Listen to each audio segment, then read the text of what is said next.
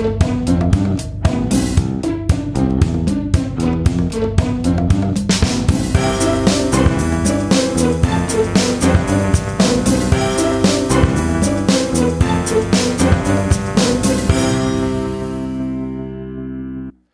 Es ist der 17. September 2020. Hier ist der Sendegarten. Ihr hört die Stimme von Martin Rützler. Und der ist nicht alleine im Sendegarten. Während schon im Chat getanzt wird, muss ich aber erst nochmal begrüßen den lieben Sebastian. Guten Abend, Sebastian. Ja, guten Abend zusammen. Wie immer habe ich Probleme mit deinem Namen. Das gibt's doch gar nicht. Immerhin habe ich dich schon mal erkannt. Das ist ja gut. Ja. Und ich begrüße ganz herzlich den Mann, mit dem ich dich so gerne verwechsle, den Lars. Guten Abend, Lars. Ja, die Namen sind sich aber auch ähnlich. Schönen guten Abend allerseits. Ja, und ihr auch von, von einem Typus her. Also ihr könntet Zwillinge sein, aber ich kann euch ja schon, also ich müsste keiner genau hinhören, dann kann ich euch auseinanderhalten. Ja, und wir sind natürlich nicht wie immer alleine im Garten. Das wäre ja auch ähm, naja, gut, manchmal, manchmal schaffen wir das schon auch alleine im Garten zu sein. Aber viel schöner ist natürlich, wenn wir jemanden zu Besuch haben. Und wir haben jemanden auf der Gartenbank sitzen. Das ist die Katrin. Guten Abend, Katrin. Guten Abend. Schön hier zu sein. Oder möchtest du lieber die Kada genannt werden? Was ist dir lieber so? Katrin oder ist, Kada? Ist beides in Ordnung. Also im ich sag mal, professionellen Kontext, ähm, dann sagen die Leute eher Katrin und alle Leute, die mich so aus dem Privaten kennen oder auch, weiß ich nicht, sowas wie CCC-Umfeld, Sendegate und so weiter, die dürfen alle Kada sagen. Ja, ist also ein Privileg. Ihr dürft auch gerne Kada sagen. oh. Oh, oh, ja, gut, mit Privilegien schmücken wir uns natürlich gerne. Ja, gerne. Ne? was was äh, ist, ist das ein Fantasieprodukt äh, oder ist das, ähm, also KA vorne steht für Katrin und das DDA irgendwie was anderes? Ähm, naja, ich bin ja in Baden-Württemberg zur Schule gegangen. Damit fing es schon mal an und dann bin ich 1982 geboren. Das heißt, ähm, es hießen sehr viele Leute Katrin und Katharina gleichzeitig mit mir, also auch in meiner Klasse und in meinem Freundeskreis. Und man würde ja denken, dass jemand, der Katrin heißt, vielleicht dann Kati genannt wird oder wie man halt in Baden-Württemberg sagt, Kadi. Ähm, die Kadi war aber schon weg und dann habe ich halt gesagt, na gut, ähm, wenn, also meine beste Freundin hieß Katharina, nannte sich Kadi und dann habe ich gesagt, ich halt Kada, wenn das das Einzige ist, was übrig ist. Und dann war ich halt die Kada. Aber so selten ist das gar nicht. Also ähm, als ich mich vor, oh Gott, Äonen auf Twitter angemeldet habe, 2009 oder so war das, glaube ich, war Kada zum Beispiel schon weg. Also da hat sich das schon eine andere Kada geschnappt gehabt. Deswegen heiße ich die Kada. ah, die eine, the one and only. Okay. Mhm. Na ja, klar. Mhm. Ja, warum auch nicht? Sehr schön. Da haben wir das auch geklärt. Guck mal. Man hätte natürlich auch ein kurzes O nehmen können. Ne? Kado. Aber Kada. ich glaube, wenn es schon eine ja andere Kada gegeben hätte, dann hätte ich vielleicht auch dahin ausweichen können. Oder Kadu. Kadö. Also es gibt ja noch ein paar. Gott sei Dank. Ja. Mit, mit Umlauten noch. Kadä. Ach nee, aber es ist auch wieder das Spiel mit Namen. Das ist ja die Mehrzahl nee, also von gut. Kada, ne? Also Kadä, das ist die Mehrzahl von Kada. Wobei Holger würde sagen, nee. der, der, der korrekte muss natürlich Kaden sein. Das ist der Vrindheitsplural. ja, wenn es mehrere Vrindheiten gäbe, dann, wird es ja auch nicht Vrinte, sondern Vrinten. Genau, so ist es, ja. So ungefähr. Na gut, also über ähm, sprachliche Akrobaten oder Akrobatik oder so können wir, glaube ich, äh, gleich auf der Gartenbank noch, äh, noch schön ausführlich reden. Ähm, wenn du uns ein bisschen was aus deinem Sendegarten erzählst, der ja mehr so ein, ja, so ein so ein, so ein Glashaus ist, also mehr so ein, so ein, so ein Betrieb, so eine, äh, ein Gewächshaus. Wie nennt man das denn? Ein Gewächshaus, genau. Ähm, äh, wie, hieß das denn? Staudengärtnerei. Ja, genau, Staudengärtnerei. Ich, ich war mal auf Besuch in einer Staudengärtnerei und wusste gar nicht, was es sein mhm. sollte, Staudengärtnerei. Das sind halt so halbhohe Pflanzen. die wurden da halt verkauft. Stauden. Okay. Okay. Ähm, aber das, die haben halt davon gelebt. Also das meine ich damit. Das ist halt ja. der, der Unterschied. Äh, ähm, die einen haben einen Garten zu für die Erholung und der, die Erbauung für abends nach, nach Feierabend. Und du hast halt deinen Sendegarten, äh, um davon zu leben. Musst morgens schon eine Schippe. Das ist natürlich was ganz Neues. Hatten wir, glaube ich, bisher relativ selten hier. Solche, solche Menschen.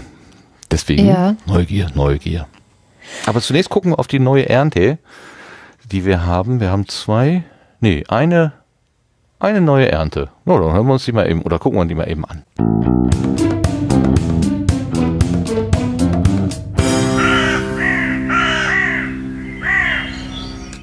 Ah, ich komme durcheinander, äh, weil das andere ist eine Empfehlung, ein Setzling, und die hatte ich ja ursprünglich hier unter Neue Ernte, aber dann habe ich es bei den Setzlingen untergebracht. Also jetzt haben wir hier die Zuschrift vom Tobias, unser Tobias Migge, der hat uns einen schönen, auf einen schönen Tweet aufmerksam gemacht, wo jemand äh, in, seinem in seinem Garten oder, Garten oder vor seinem, vor Haus, seinem Haus. Warum höre ich, mich, Warum jetzt höre ich mich doppelt? jetzt doppelt? Ich höre dich auch. Ich höre dich doppelt. auch doppelt. Und mich höre ich auch. Mich höre ich auch. Das kommt von Das dir, kommt Lars. von dir, Lars. Von wem? Von wem? Lars. Lars. Ach, von Lars. Ach, von La Lars hat einen Knopf gedrückt. Das Ist ein es nun vorbei? interessanter Ja, Knopf. es ist ja. Oh, ich bitte um Entschuldigung. Och, pff, ja. So, so lang, was, äh, klär uns kurz auf, was, was ist passiert? Das ist ja spannend. Äh, ich habe hier heute sehr viel umgebaut und äh, da war noch was falsch eingestellt. Interessant. Geht das ein bisschen genauer? War der, blau, der Knopf blau oder rot? Hm.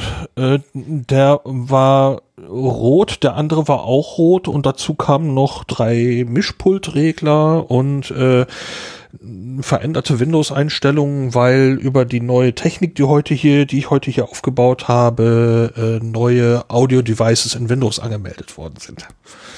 Und die muss ich alle noch wieder abschalten. Ich habe heute auch zum ersten Mal. Entschuldigung, ich habe heute auch zum Bitte. ersten Mal in Nein, sieben nein. Jahren einen sehr interessanten Fehler gemacht, den ich gar nicht weiß, wie ich den gemacht habe und äh, der sehr lustig geworden ist. Und zwar habe ich ein kleines Stück in Reaper geschnitten.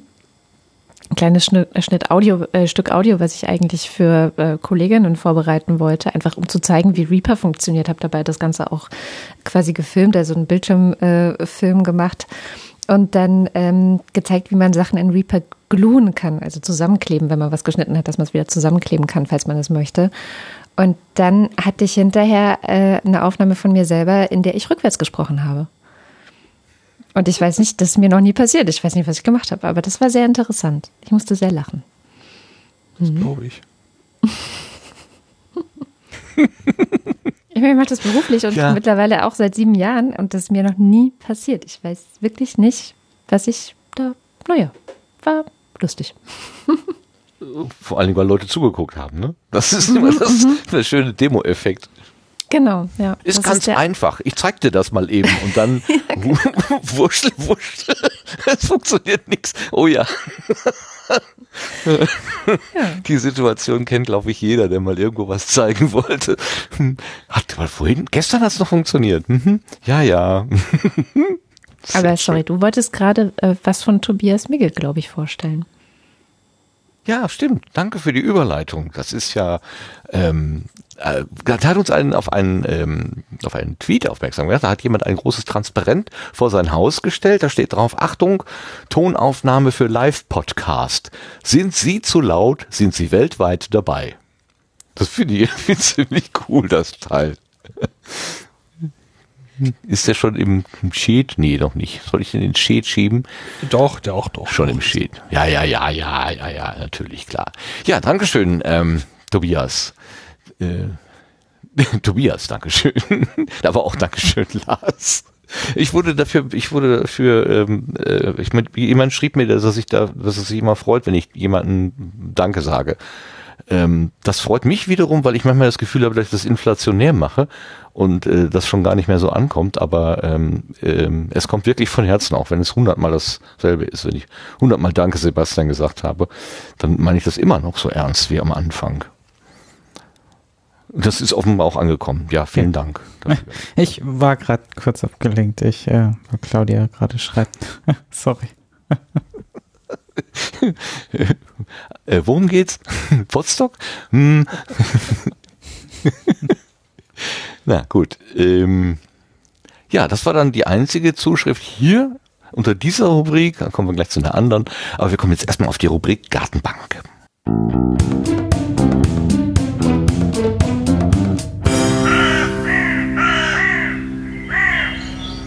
Auf der Gartenbank sitzt die Katrin, Katrin Rönnecke.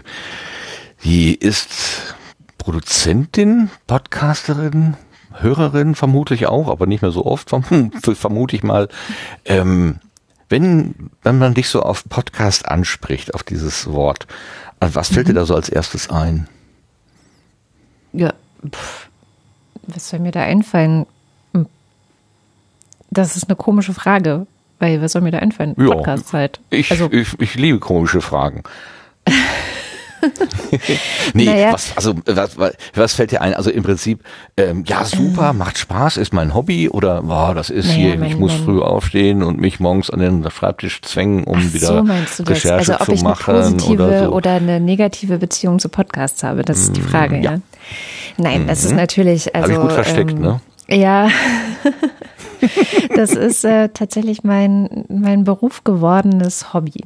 Also etwas, was ich als Hobby angefangen habe, weil ich festgestellt habe, dass es ein Medium ist, in dem man im Vergleich zum Bloggen, was ich davor gemacht habe, ähm, sehr viel besser kommunizieren kann, finde ich, weil man viel intensiver reden kann, man hört einander zu. Auch die Hörerinnen und Hörer, habe ich das Gefühl, haben mehr davon als von einem kurzen Blogtext. Ich will jetzt Blogs gar nicht schlecht machen, aber ähm, ich habe davor halt feministisch gebloggt äh, auf äh, einem feministischen Blog, wo wir sehr viele Hasskommentare bekommen haben. Und dann habe ich eben irgendwann angefangen, feministisch zu podcasten. Und wir haben festgestellt, ach guck mal, die Hasskommentare bleiben weg. Und ähm, stattdessen gibt es ganz viel tolle Diskussionen und es gibt ganz viel Liebe und eine ganz tolle Community. Sowieso, ich finde am Podcasten die Community immer das aller, allergrößte und beste. Also die Hörerinnen und Hörer haben mir schon so einige Mal einen Kloß in den Hals und äh, Tränen in die Augen beschert vor lauter Rührung. Also Podcasten, super. Ich, ich bin, ich fühle mich absolut ähm, geehrt und privilegiert, dass ich das einfach die ganze Zeit machen kann. und nicht noch irgendwas anderes machen muss, sozusagen. Das hört man ja, oder habe ich schon häufiger gehört, ähm, dass Menschen sagen, in der gesprochenen Kommunikation kommen mehr Nuancen, Untertöne und oder vielleicht sogar auch Verletzlichkeiten oder so zum zum Vorschein, so dass sich Menschen, die darauf reagieren und äh, äh, kritisieren oder so, vielleicht ein bisschen mehr zurückhalten als in der geschriebenen Sprache. Ähm, kannst du dir erklären, warum das so ist? Ja, ich meine, eigentlich hast du schon gesagt, es gibt Nuancen. Man hört vielleicht, mit was für einer Stimme jemand was sagt. Ähm, es gibt vielleicht nicht die komplette Palette der nonverbalen Kommunikation, aber äh, ja, man merkt es vielleicht, also Ironie zum Beispiel ist ja so ein schwieriges Ding im Internet, ne? Und das kann man vielleicht ein bisschen deutlicher machen, indem man dann vielleicht auch lacht äh, hinterher selber oder ähm, über sich selber lacht oder ähm, etwas vielleicht mit einem Augenzwinkern sagt. Also ich glaube, man kann schon viel, viel mehr transportieren als einfach nur über das geschriebene Wort. Und ich will auch gar nicht sagen, dass das geschriebene Wort blöd ist. Ich bin zum Beispiel auch sehr großer Fan von Büchern und ich ähm, habe auch schon selber drei, vier, vier mittlerweile geschrieben. Und ich glaube, dass Podcasts und Bücher sich sehr ähnlich sind, weil sie sich Zeit nehmen für ein Thema. Und das ist bestimmt auch einer der Punkte, weshalb ähm, der Hass und die Verständigung, also der Hass ausbleibt, die Verständigung verbessert ist, dass man sich Zeit nimmt. Also sowohl die, die es machen, ne, also so ein Buch schreibe ich halt nicht innerhalb von einem halben Tag, wie vielleicht ein Blogtext oder so, äh, oder einen sonstigen Artikel, sondern da sitze ich halt vielleicht schon mal anderthalb Jahre dran. Und äh, genauso mhm. ist es halt äh, für die Hörerinnen und Hörer oder die Leserinnen und Leser, die konsumieren das ja auch nicht mal eben so weg und nehmen einfach nur den Titel oder den Teaser und äh, regen sich dann darüber auf, sondern man muss sich Zeit dafür nehmen. Man muss sich bei Podcasts, ihr wisst es selber genau mit eurem Podcast, halt entsprechend darauf einlassen. Und wenn ich schon keinen Bock auf ein Thema habe oder sowieso anti bin, dann ähm, mache ich das nicht. Und das heißt, allein dadurch, dass sich, ich nenne sie jetzt einfach mal ganz pauschal Trolle, es ist sicherlich differenzierter, aber ich besitze das Wort, was ich jetzt mal kurz dafür äh, nehme, um alle unter einen Teppich oder alle in eine Schublade zu stecken. Ähm, die warum sollten die sich die Zeit für etwas nehmen, was sie ja eigentlich hassen oder was sie eigentlich sowieso scheiße finden? Ne? Dann mm, machen sie lieber irgendwo anders stunk. Also ich glaube, dass es so eine Mischung ist. Ähm, aus einerseits kann man Dinge besser diskutieren, kann man mehr Nuancen, mehr Tiefgang reinbringen und aber es ist einfach ein Zeitding. Hm. Also, ja, aber ja, hm. andere, es gibt aber auch Menschen, die hören halt äh, Angebote, Audioangebote auf mehrfache Geschwindigkeit, wo ähm, ja, die dann auch noch alle ganz Nuancen seltsame Menschen.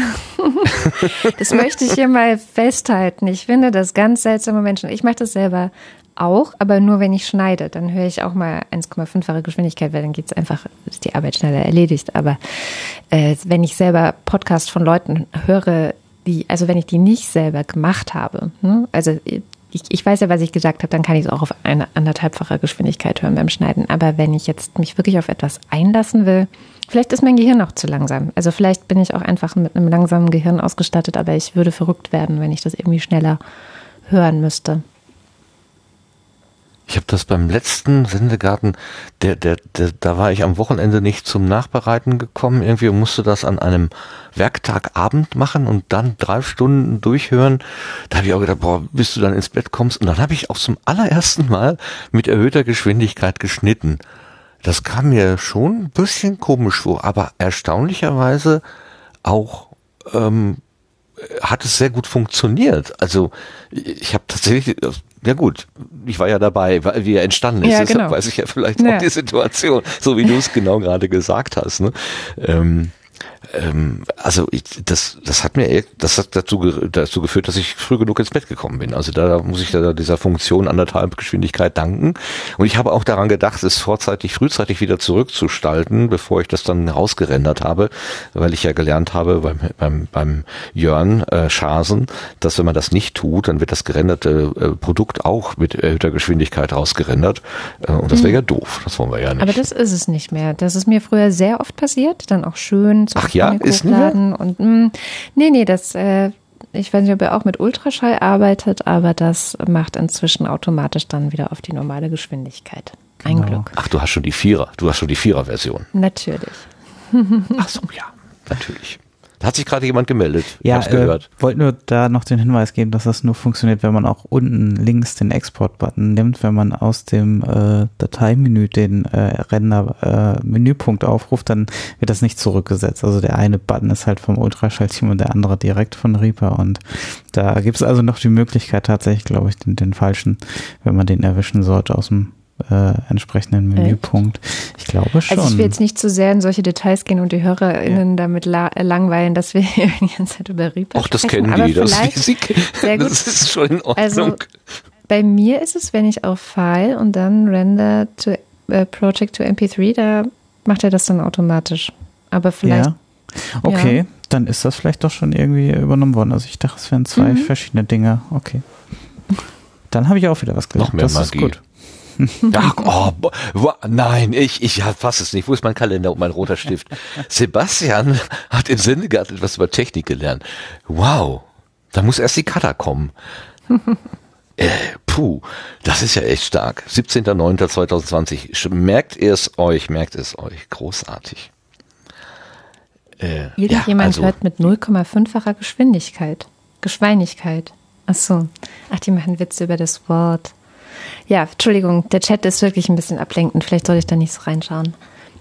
Oh, ja, äh, meistens kann ich das auch nicht. Also lesen und äh, sprechen und auch noch nachdenken, verstehen, klappt bei mir auch nicht. Also, du hast gerade gesagt, du hättest ein langsames Gehirn. Also wenn du ein langsames Gehirn hast, dann, dann habe ich erst recht ein langsames Gehirn. Also ähm, diese, diese Fähigkeit, viele Dinge gleichzeitig im Auge zu behalten, m -m geht nicht. Und es wird auch nicht besser, je älter ich werde. Das wird eher schlechter. Naja. Aber äh, ich will ja jetzt hier nicht äh, als alter weißer Mann vor mich hin äh, jammern. Äh, am Ende werde ich noch äh, Ziel deiner feministischen Kritik. Ähm, weil du gerade sagtest, du bist feministische Bloggerin oder hast feministisch gebloggt. W was ist, was ist da dieser, der Kern dieser Zuschreibung? Ähm, das was Wort ist feministisches Bloggen? Ja, ja, was, was, Oder was verstehst du darunter? Wahrscheinlich gibt es auch mehr als eine, eine Fassung. Ich wollte gerade Ähm. sagen, es gibt viele Feminismen, da fängt das Problem schon an. Wenn ich jetzt irgendwas sage, werden ganz viele andere sagen, nein, aber das ist überhaupt nicht das, was ich darunter verstehe und das ist gar nicht das, was Ja. ich darunter verstehe. Ja, also ich glaube, wenn man jetzt sagt, was ist wirklich der Kern von allen, dann ist es sicherlich eine Auseinandersetzung mit der Kategorie Geschlecht auf einer äh, Skala äh, der Gerechtigkeit. Also dass man sozusagen bestimmte gesellschaftliche Dinge wie Wirtschaft, Politik, Kultur, was gibt's noch, Religion, ähm, das ganze Privatleben, also Beziehungen, wie, wie ist auch Arbeit aufgeteilt, solche Sachen. Also es ist halt auch, ich sage immer, es ist kein Thema, sondern eine Haltung. Also ich habe eine bestimmte Haltung gegenüber allen Themen, die mir so begegnen im Alltag oder auch äh, in meiner Arbeit oder in der Politik. Und die guckt nach Geschlechtergerechtigkeit letztendlich. Und ähm, Geschlechter eben auch inzwischen sehr, sehr breit gefasst. Also wir wissen, es gibt nicht nur zwei Geschlechter, sondern da ist noch wahnsinnig viel Diversität dabei. Also auch das hat sich äh, sicherlich verändert und was auch dazu gekommen ist, ist eben nicht nur eine Diskriminierungs, eine mögliche Diskriminierungsform zu betrachten, nämlich die ähm, Frauendiskriminierung, sondern auch noch andere mitzudenken. Das nennt sich dann intersektionaler Feminismus. Also da gibt es schon sehr viel Verfeinerung, die so passiert ist. Ähm, aber ich würde sagen, der Kern von allen Feminismen, weil vieles von dem, was ich gerade gesagt habe, würden jetzt bestimmt auch viele gar nicht zustimmen. Wieder, also einige, also ja, einige Feministinnen stimmen zu, andere nicht. Ähm, ich glaube, der Kern ist schon, dass man sagt, okay, mir geht es um Gerechtigkeit und ich schaue mit der Geschlechterbrille sozusagen auf die Gesellschaft und gucke, wo gibt es da noch Verbesserungsbedarf, damit es noch gerechter wird. Also, also das heißt, du schaust dahin, wo aufgrund des Geschlechtes Unterschiede äh, gemacht werden und Nicht versuchst da dann nicht, nur Unterschiede? Un nee, Unterschiede ist vielleicht falsch. Also man kann ja vielleicht auch manche Dinge unterschiedlich ähm, handhaben, sondern wo es unfair wird. Wo es einfach Ja. wo, wo bestimmte ähm, Benachteiligungen zum Beispiel ähm, geschlechtlich begründet sind. Also so ein klassisches Beispiel ist äh, in der Arbeitswelt. Ne? Da sprechen wir dann immer vom sogenannten Gender Pay Gap. Warum werden eigentlich Frauen in ihren Berufen so viel schlechter bezahlt als Männer in ihren Berufen? Und das ist eine Riesendebatte, die ich jetzt hier gar nicht aufmachen möchte, keine Sorge. Aber da gibt es halt sehr, sehr viele Faktoren, die man alle betrachten kann und wo man schauen kann, woran liegt es eigentlich? Dass äh, Frauen deswegen dann auch viel mehr als Männer von Altersarmut betroffen sind. Ähm, Und was kann man da vielleicht tun? Also wie kann man auch politisch, das ist immer das, was mir besonders wichtig ist, dass man nicht nur dasteht und jammert und sagt, ja, ist aber alles ganz schlimm, sondern dass man auch ins politische Handeln kommt und eben überlegt, was könnte dann tatsächlich helfen oder wie könnte man das ändern? Also du hast schon den differenzierten Blick. Du schimpfst jetzt nicht einfach nur stumpf auf die alten weißen Männer, die da ihre Privilegien pflegen. Na, wenn Sie das jetzt tun, zum Nachteil von äh, jungen schwarzen Frauen zum Beispiel, dann würde ich schon mit denen schimpfen. Also, und das passiert natürlich oft und natürlich passiert es oft extrem unbewusst. Ne? Also, das geht, glaube ich, allen Menschen so, dass man sich immer gerne mit denen trifft oder mit denen was macht, die einem sehr ähnlich sind. Und natürlich führt es dann dazu, dass wenn man jetzt äh, Jahrhunderte alte Strukturen in Gesellschaften hat, sei das politisch oder sei das in Unternehmen und in der Wirtschaft, wo einfach immer Männer den Ton angegeben haben, ist es vielleicht nicht ganz so leicht innerhalb von zwei Jahren alles umzuwerfen und zu sagen, so, und jetzt befördern die Männer auch Menschen, die nicht so sind wie sie, sondern äh, ganz anders. Und das fällt natürlich erstmal schwer, deswegen spricht, spricht man dann über so Krücken wie vielleicht Quoten oder sowas. Ähm, oder macht dann Trainings mit denen oder also da gibt es ja eine riesige Palette an Dingen oder auch Ideen, die da im Raum sind, um solche Dinge halt zu ändern. Ja, ich, es geht mir manchmal so, wenn so pauschal auf die alten weißen Männer geschimpft wird und ich zähle mich inzwischen, muss mich ja wohl dazu zählen, dann denke ich manchmal, was habe ich denn jetzt schon wieder gemacht? Ich weiß doch, ich, ich hab doch, ich bin mir keiner Schuld bewusst. Ähm, aber das ist keine Ausrede, oder? Ja, weiß ich nicht. Also ich kann jetzt nicht beurteilen, ob du. Also ich, das ist so ein das wie- Privileg habe ich anscheinend ja immer. Also weil ich Ja. einfach der Mann bin. So. Also ich vergleiche es immer ganz gern mit diesem Satz, den es gibt, den ich ganz nett finde. Provinz ist eine Geisteshaltung. Und das Provinz? kann, ja, Provinz. Ne? Also Provinz im Sinne von ähm, Nicht Großstadt. nicht Großstadt, sondern Provinz. Ist eine Geist, ich weiß gar nicht mehr, von wem der Satz ist, vielleicht weiß der Chat das, ähm, dass man gar nicht so sehr, und da geht es nicht darum, wo man lebt. Also da geht es nicht darum, dass wenn jetzt jemand auf dem Land lebt, ähm, dass diese Person unbedingt eine, diese Geisteshaltung hat. Aber es gibt eben sehr viele Menschen, die auf dem Land leben, die eine provinzielle Geisteshaltung haben. So. Ähm, Und so ähnlich finde ich jetzt das mit alter weißer Mann. Also es gibt halt alte weiße Männer, die sind kein alter weißer Mann und es gibt Frauen, die sind wie ein alter weißer Mann. Das ist eine Geisteshaltung und das ist die Geisteshaltung, die an dem, ich nenne es jetzt einfach mal ganz plakativ Patriarchat, also an dem, wie es ist, festhalten. Die wollen nicht, dass es sich ändert. Die sagen, äh, ja, Fra junge Frauen ähm, sind halt vielleicht nicht so kompetent und verdienen deswegen weniger. Oder die sagen, ich glaube, Männer und Frauen sind unterschiedlich und deswegen sollten sie unterschiedliche Rollen in der Gesellschaft wahrnehmen. Also solche Sachen, die einfach keinen Bock auf Veränderung haben, sondern die das sehr gut finden, wie es ist und nichts ändern wollen. Und ich glaube, diese Geisteshaltung, das ist der alte weiße Mann, der an seinen Privilegien auch festhält und sich wehrt, wenn man sie nicht mehr nur ihm einfach wegnehmen will, sondern wenn man sie vielleicht auch äh, anderen geben will. Es geht ja oftmals nicht darum, jemandem was wegzunehmen, sondern anderen das Gleiche zu ermöglichen. Da fängt ja oft schon das Geschrei an. Nein, wir können jetzt nicht, na, das ist ja unfair und aber ja, ich glaube tatsächlich, dass das nicht damit zusammenhängt, welches Geschlecht, welches Alter, welche Hautfarbe man hat, sondern wirklich, was für eine Geisteshaltung man gegenüber solchen Themen hat. Und da würde ich jetzt sagen, Martin weiß nicht, also vielleicht, ich kenne dich jetzt nicht gut genug, aber du wirkst mir halt nicht so erstmal. Ja, erstmal, ja. Vielleicht. Ähm, äh, das ist ja immer so ein bisschen das Problem, ne? weil, weil der Mensch, der die Privilegien hat, der merkt es ja nicht. Also ähm, merken tut's ja eigentlich immer nur derjenige, der irgendwie ähm, äh, am, am Tisch die Brosamen abkriegt und sehr da deutlich merkt, dass er halt nur die Brosamen abbekommt und, und ähm, nicht derjenige, der das, das ist ein Lernprozess, den habe ich halt, da habe ich lange für gebraucht, ähm, weil ich immer gesagt habe, ja, aber ich Aber tue du doch niemandem gemacht. was, aber Ja, äh, ich habe es aber dann wahrscheinlich schon Ja, hast du den Lernprozess gemacht und hast, bist du jetzt, denkst du, dass, ähm, weiß ich nicht, was auch immer du jetzt denkst, aber hast du das Gefühl, dass du dich, dass, dass du diese Ideen nachvollziehen kannst und dich da nicht wehrst? Also ich will jetzt gar nicht zu persönlich werden, ehrlich gesagt. Vielleicht sollten wir das auf einer anderen Ebene diskutieren.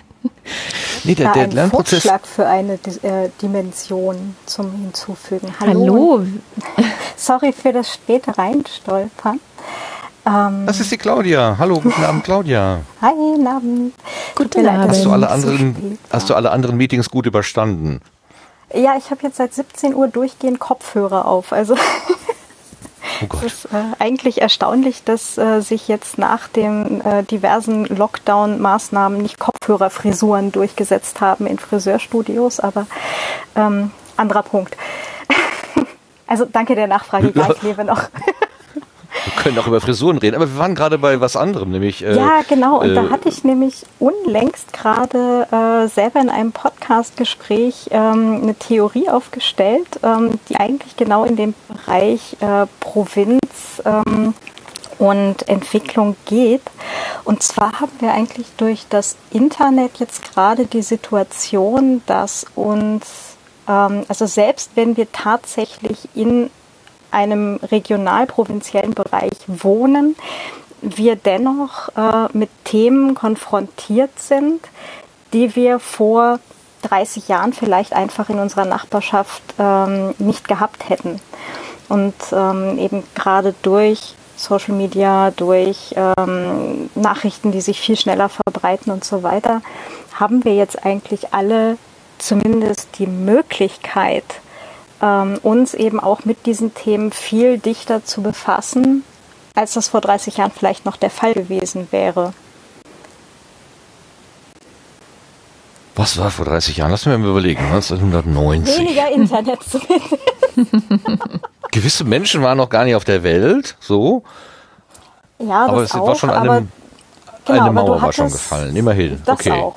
Genau, aber du hattest vielleicht keine People of Color oder keine schwarzen Leute bei dir in deinem 800 Einwohner Dorf wohnen. Äh, Das heißt, du hattest nicht die, die direkte Konfrontation eben mit vielleicht anderen Menschen ne? oder mit ähm, Transgender-Leuten oder so, weil es Ja. die zumindest, also steile Nicht These, sichtbar, ne? Die waren nicht genau, sichtbar. die waren sicht, nicht, nicht sichtbar oder die hat es ohnehin eher in die, in die Metropolen gezogen, die halt schon immer eher ein, ein offenerer Raum gewesen sind. Ein, ähm, ja, äh, mir fällt jetzt gerade kein, kein richtig passendes Wort ein. Hm, Ein toleranterer Raum. Raum. vielleicht. Ja, genau, danke. Und ähm, gerade eben jetzt eben durch das Internet haben wir diese Themen auch vor unserer Haustür oder eigentlich sogar noch näher drin in unseren Wohnzimmern. Ne?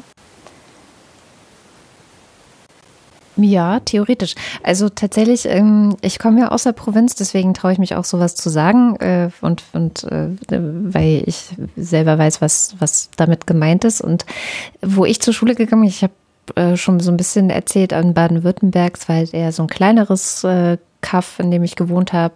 Ähm, da gab es zum Beispiel keine andere Feministin, also die sich jetzt so genannt hätte, ich habe mich auch viel später erst so genannt, aber die sich für solche Themen interessiert hätte, für so Geschlechtergerechtigkeit. Es gab auch niemanden oder nur sehr wenige, die sich dafür interessierten, was mir wichtig war, ähm, was letztendlich als so 18-jährige äh, Umweltthemen waren, also ich sag mal im weitesten Sinne grüne Themen. Und ähm, da musste ich zum Beispiel die grüne Jugend damals in meinem Ort erstmal gründen. Die gab es nicht. Es gab da nicht den Ort, sich zu vernetzen. Und für mich war deswegen, was Claudia gerade sagte, das Internet insofern ein Segen, weil ich da andere Leute finden konnte, mit denen ich mich vernetzen konnte, die so denken wie ich, weil ich in meinem kleinen baden-württembergischen Kaff da schon eher alleine mit war. Ja. Aber ähm, wie ist denn dann diese Nicht-Provinz-Geisteshaltung bei dir in der Provinz angekommen für dich? Musst- ich war hast die du Vorbilder gehabt, oder Außenseiterin. Ach so, Hast du ähm. Vorbilder gehabt oder, oder ist das so in dir gewachsen? Mm, Vermutlich tatsächlich durch ein paar Lehrer, die ich hatte. Ich gendere jetzt bewusst nicht, es waren alles Männer, ähm, die ähm, ja so, so Themen schon mit in die Schule reingebracht haben. Und es war sogar schon in die Grundschule. Also ein Lehrer hat so Unterschriftensammlungen für oder gegen Walfang zum Beispiel äh, verteilt. Dann bin ich von Haus zu Haus in meinem kleinen Dorf gelaufen, habe Unterschriften gegen Walfang gesammelt in der Grundschule. Ähm, und ein anderer Lehrer hat uns, äh, ich glaube, es war im Erdkundeunterricht oder Physik, ich weiß es nicht mehr, einen Film gezeigt über die Folgen des Klimawandels. Also schon in den 90er Jahren so. Und da, das schüttelt man dann halt auch nicht einfach so ab. Also es waren schon sehr aufgeklärte oder aufklärende äh, Lehrerinnen und Lehrer, die ich hatte. Ich glaube, an denen lag das vor allem. Ja, und natürlich auch meine Eltern. Mein Vater zum Beispiel hat immer super viel gelesen, Zeitung gelesen. Bei uns liefen immer die Nachrichten, die sind schon auch angekommen.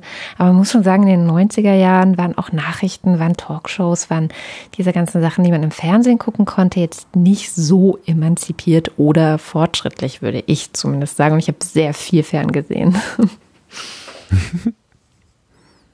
Nee, also das merkt man. Ab und zu schaue ich mal so ähm, alte Tatortfilme oder so Krimis auf, auf YouTube, sind ja teilweise so ganz alte zu finden. Und da ist teilweise, da, da merke ich da einen sehr krassen Unterschied, äh, wo, wo man dann schon merkt, also da hat die Frau, die jetzt da mitspielen darf, äh, hier der, der Kommissar oder der Kommissar Hans-Jörg Fel- Felmi, glaube ich, äh, da gab es da schon eine Kommissarin, die durfte da im Team mitmachen, aber die war immer die Schreiberin, die musste immer alles aufschreiben, die war die Protokollführerin sozusagen. Und die Herren haben sich nie die Finger an dem, an dem Papier schmutzig gemacht, was sie dann dauernd machen musste.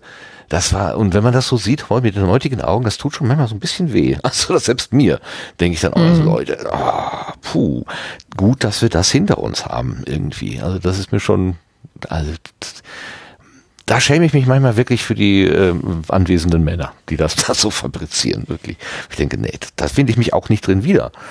Also, Ja. Sehr Ja, aber ich bin da spannend. bei sowas zum Beispiel auch total nachsichtig, weil ich halt denke, ja, es war halt die Zeit. Es ist auch so, ich habe so viel über Harald Schmidt gelacht über, äh, in den 90ern, wirklich richtig viel. Und wenn ich das heute gucke, denke ich auch, naja, war schon eigentlich ganz schön reaktionär immer wieder, aber gut.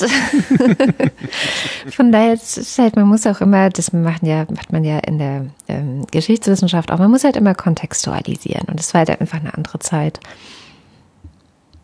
Ja, das, also jetzt bringst du mich auf einen Punkt, an den ich sowieso gerne hin wollte.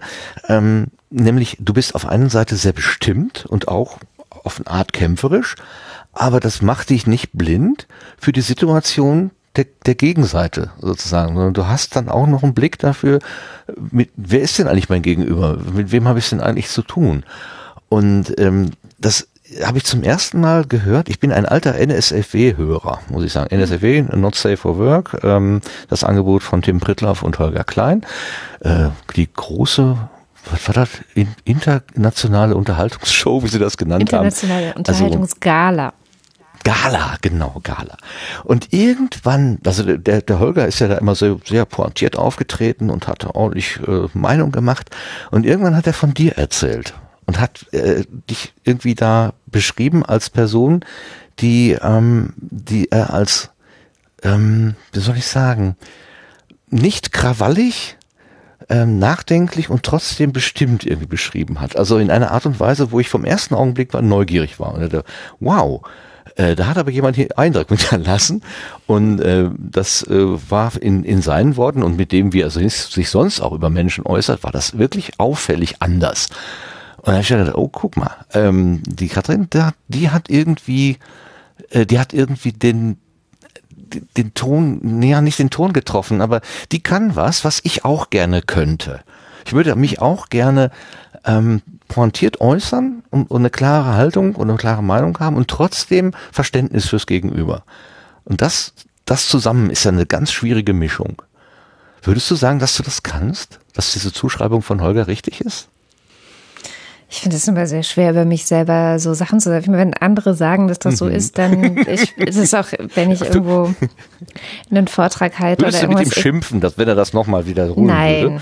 Nein, ich freue mich natürlich. Das ist natürlich exakt, was meine Absicht ist. Also, oder auch mein Ziel, wo ich auch sehr perfektionistisch manchmal sein kann, dass ich denke, okay, es muss wirklich, ähm, ja, ich weiß auch nicht, dass ich habe ja auch Pädagogik studiert, also Erziehungswissenschaften. Und das ist vielleicht was, was so ein Kern meiner mh, Persönlichkeit oder meines Schaffens oder ich weiß nicht, wie man das nennen soll, ist, dass ich sehr pädagogisch bin und sehr pädagogisch denke. Also, dass ich sehr darauf bedacht bin, Menschen als Menschen zu sehen und wenn ich versuche, Dinge rüberzubringen, eben auch daran zu denken, dass ich mit Menschen zu tun habe und dass Menschen menschlich sind. Und das, das bedeutet, dass sie sehr viele Macken haben und Fehler machen werden. Und ähm, ich merke es ja auch an mir selber, ähm, was ich zum Beispiel vor zehn Jahren vielleicht gedacht und gemacht und gesagt habe, dass ich vieles davon heute nicht mehr so sehe. Und man ist halt also ich drücke es immer so aus, ich glaube an zwei Dinge im Leben und das eine ist an die Liebe. Ähm, da bin ich ganz bei, ähm, jetzt habe ich seinen Namen vergessen, hätte ich mir mal aufschreiben sollen. Es gibt einen ähm, Philosophen im Grunde, der äh, das Down-Syndrom hat und trotzdem studiert hat. Also ich glaube, es war der erste Mensch auf der Welt, der mit Down-Syndrom studieren konnte. Und der hat mal gesagt, man kann in zwei Kategorien denken. Das eine ist die Kategorie der Angst und das andere ist die Kategorie der Liebe. Und man sollte sich halt immer für die Liebe entscheiden, weil es einfach viel mehr bringt. Und da bin ich ganz bei ihm. Und das andere Ding kommt aus meinem, tatsächlich meinem Pädagogikstudium. Das hat mein Professor für allgemeine Pädagogik geprägt. Das ist die unbestimmte Bildsamkeit des Menschen. Also, dass Menschen auf die Welt kommen und dann haben sie die Fähigkeit, Fähigkeiten zu entwickeln. Und welche das sind und was genau sie damit machen, das ist alles unbestimmt. Das, das entscheidet sich über, was sie eben erleben, was sie in der Welt oder was für eine Welt sie vorfinden, wie die auf sie wirkt, was sie interessant finden und so weiter und so fort. Und ich glaube, das passiert ein Leben lang. Also ich glaube wirklich daran, dass Menschen ein Leben lang immer wieder in, diesen, in dieser Welt sind und davon geprägt werden und sich weiter verändern. Also unbestimmt weiterhin Fähigkeiten entwickeln können. Und diese beiden Sachen zusammengedacht führen wahrscheinlich dazu, dass ich halt nie die Hoffnung aufgebe, so wie ich als auch Ah, alle anderen. Menschen sich ähm, jederzeit ändern können und das mit einer sehr liebevollen Haltung eigentlich zur Menschheit und mal gucken. Also dieses Jahr war es hart für mich, muss ich ganz ehrlich sagen, ähm, weil dieser Glaube, den ich da so geäußert? habe, ähm, ja, also durch die Corona-Pandemie um mich herum dann doch sehr, im- sehr nah, auch im näheren Umfeld, viele Menschen sich extrem rücksichtslos verhalten haben und ich dann dachte, okay, krass. Also es, da wurde dieser positive Glaube an die Menschheit und dass sie das schon alles, dass schon alles gut wird und sie, ne, diese Hoffnung sehr erschüttert, muss ich echt sagen. Also ja, aber es ist schon wieder besser. Das, das, also, das klingt ja alles, das ist sehr, sehr positiv. Ich, ich glaube an die Liebe und an die unbestimmte Bildsamkeit von meinen Mitmenschen. Ähm, das, das klingt so, ja, so optimistisch, so paradiesisch, ähm, als hättest du damit ein Lebensmotto gefunden, was dich mit Leichtigkeit ähm, durch deine Tage treibt. Aber wenn ich dich richtig äh, verstanden habe in äh, Äußerungen, die du auch öffentlich gemacht hast, deswegen wage ich das anzusprechen, hat dich ja auch schon mal der schwarze Hund begleitet, ähm, wo, also jetzt in Zeiten, dass es dir einfach nicht so gut gegangen ist. Ich rede von ähm, Depression, be- beziehungsweise Vorstufen davon. Ich weiß, wir wollen jetzt kein Gesundheitsbulletin aus dir oder von dir äh, machen. Das, äh, äh, das würde mir jetzt, glaube ich, auch zu persönlich werden hier. Aber ähm, äh, das eine schließt das andere nicht aus. Das ist nur sozusagen so der, Genau. die, der Kern der Frage. Also ein positives Nee, nicht, Lebens, äh, ne? also man ist davon trotzdem nicht gefeit, dass es einem dann irgendwann auch mal nicht mehr mit Liebe und unbestimmter Bildsamkeit irgendwie äh, weiterkommt, weiterhilft. Nee, im Gegenteil. Ich weiß nicht, es gibt also mehrere Menschen mit Depressionen oder die Erfahrung damit haben, ähm, die das so beschreiben, dass Menschen mit Depressionen, man kann sich das vorstellen wie die Amplituden von so einer, ähm, zum Beispiel von so einer Welle, wenn wir Aufnahmen machen. Da gibt es halt Amplituden, die schlagen besonders hoch aus und die schlagen aber genauso tief halt auch nach unten. Und es gibt welche, die schlagen halt nicht so hoch aus. Also es gibt einfach Wellen, die haben eine sehr hohe Amplitude und Wellen, die haben eine nicht so hohe, die sind eher so flach. Und ich glaube, dass das halt oft einander bedingt. Also dass Leute, die so sehr positiv sein können ähm, und sehr viel Liebe spüren und sehr viel so, weiß nicht, positive Energie ähm, spüren können, oft eben auch genau in das Gegenteil sinken können, wenn irgendwas verloren geht oder wenn irgendeine Enttäuschung da ist oder irgendwas. Also es gibt ja die unterschiedlichsten Trigger wahrscheinlich, sind wahrscheinlich auch bei jedem anders. Mm. Und tatsächlich, ja, ich habe äh, Erfahrungen damit äh, gemacht, äh, schon, also schon als Jugendliche einmal und auch als Erwachsene einmal mit sehr düsteren Phasen, ähm, wo ich dann zumindest als Erwachsene auch dann ähm, einmal Antidepressiva genommen habe und gemerkt habe, die machen halt vor allem diese Amplitude flach. Also es ist nicht nur, dass man nicht mehr traurig ist oder dass diese Tiefphasen nicht mehr so schlimm sind, sondern das obere ist genauso abgekappt. Also die Begeisterungsfähigkeit. Man ist so ein bisschen gedämpft. Und das war auch gut für die Zeit, in der ich das gemacht habe, einfach um überhaupt ne, Dinge machen zu können, die ich machen muss, um wieder aus dieser ganzen Sache rauszukommen. Aber ja, also ich glaube, das eine kann durchaus mit dem anderen zusammenhängen. Dieses Positive ne, hat eben auch seine Schattenseite. Es gibt ja, also unsere Vorfahren haben da so, so ein Wort gehabt, himmelhoch jauchzend, zu Tode betrübt, dass Ja. das wirklich irgendwie zusammenhängt. Ich habe das äh, früher nie so richtig verstanden, aber ähm, habe das tatsächlich auch selber erlebt. Also es also ich erlebe es heute noch, dass es also ich würde nicht sagen, dass ich in der Depression stecke, aber ähm, äh, schwermütig. Ich habe es für mich Schwermut genannt. Also es gibt Tage, die sind von Schwermut durchtränkt und der nächste Tag kann ähm, von von unglaublicher Leichtigkeit und Lebensfreude durchtränkt sein. Und ich äh, das äh, ich habe keine Ahnung, woran es liegt. Ich habe vorgestern noch mit Kollegen drüber gesprochen, äh, wenn man doch bloß wüsste, welche, welcher Chemiecocktail jetzt gerade dafür in der Birne zuständig ist. Denn letztendlich kann es ja eigentlich nur chemische Botenstoffe sein. Alles, was wir Klar, denken ja. und tun, ist irgendwie Elektrik oder chemisch. Ähm, äh, dann könnte man das da ja sozusagen äh, hinein importieren. Und gleichzeitig kam dann die Frage auch so ein bisschen, willst du das eigentlich? Würdest du, wenn es eine Happy Pille gäbe, die nehmen oder nicht? Und da waren wir uns alle nicht so einig, ob wir das wirklich tun wollten. Glaub, glaub eher nicht. Ja, ich glaube, ähm, also jetzt sind wir doch recht lieb, aber ich sage es jetzt einfach trotzdem. Ähm, das, ich habe mich lange geweigert, das zu machen. Also ich habe ein halbes Jahr gewartet, bis ich irgendwann gesagt habe, okay, ich brauche jetzt Hilfe. Ähm, und ähm, meine Psychiaterin, also die, die mir dann auch die Pillen verschrieben hat, hat dann, nachdem ich sie wieder abgesetzt habe und nochmal bei ihr war zum Abschlussgespräch, ähm, gesagt, und das nächste Mal, ne, warten Sie nicht wieder ein halbes Jahr. Und sie hat absolut recht. Also ich habe mich völlig unnötigerweise ein halbes Jahr wirklich gequält. Also wirklich, es war eine sehr schreckliche, schlimme Zeit, auch für alle meine Angehörigen. Und das ist nicht notwendig. Ich glaube, wenn man mal so ein paar Tage hat, also ich habe das auch bis heute, das ist nicht ganz weg, dass ich so drei, viermal im Jahr, ein paar Tage bis eine Woche, dieses Jahr waren es auch schon mal zwei Wochen, und da werde ich dann schon vorsichtig und denke so, ah, okay, vielleicht muss ich doch mal wieder zur Psychiaterin. ähm, dann ist das, und wenn das dann wieder vorbeigeht, dann ist das okay. Ich glaube, das können wir alle mal ertragen und ich glaube, das gehört auch ein Stück zum Leben dazu.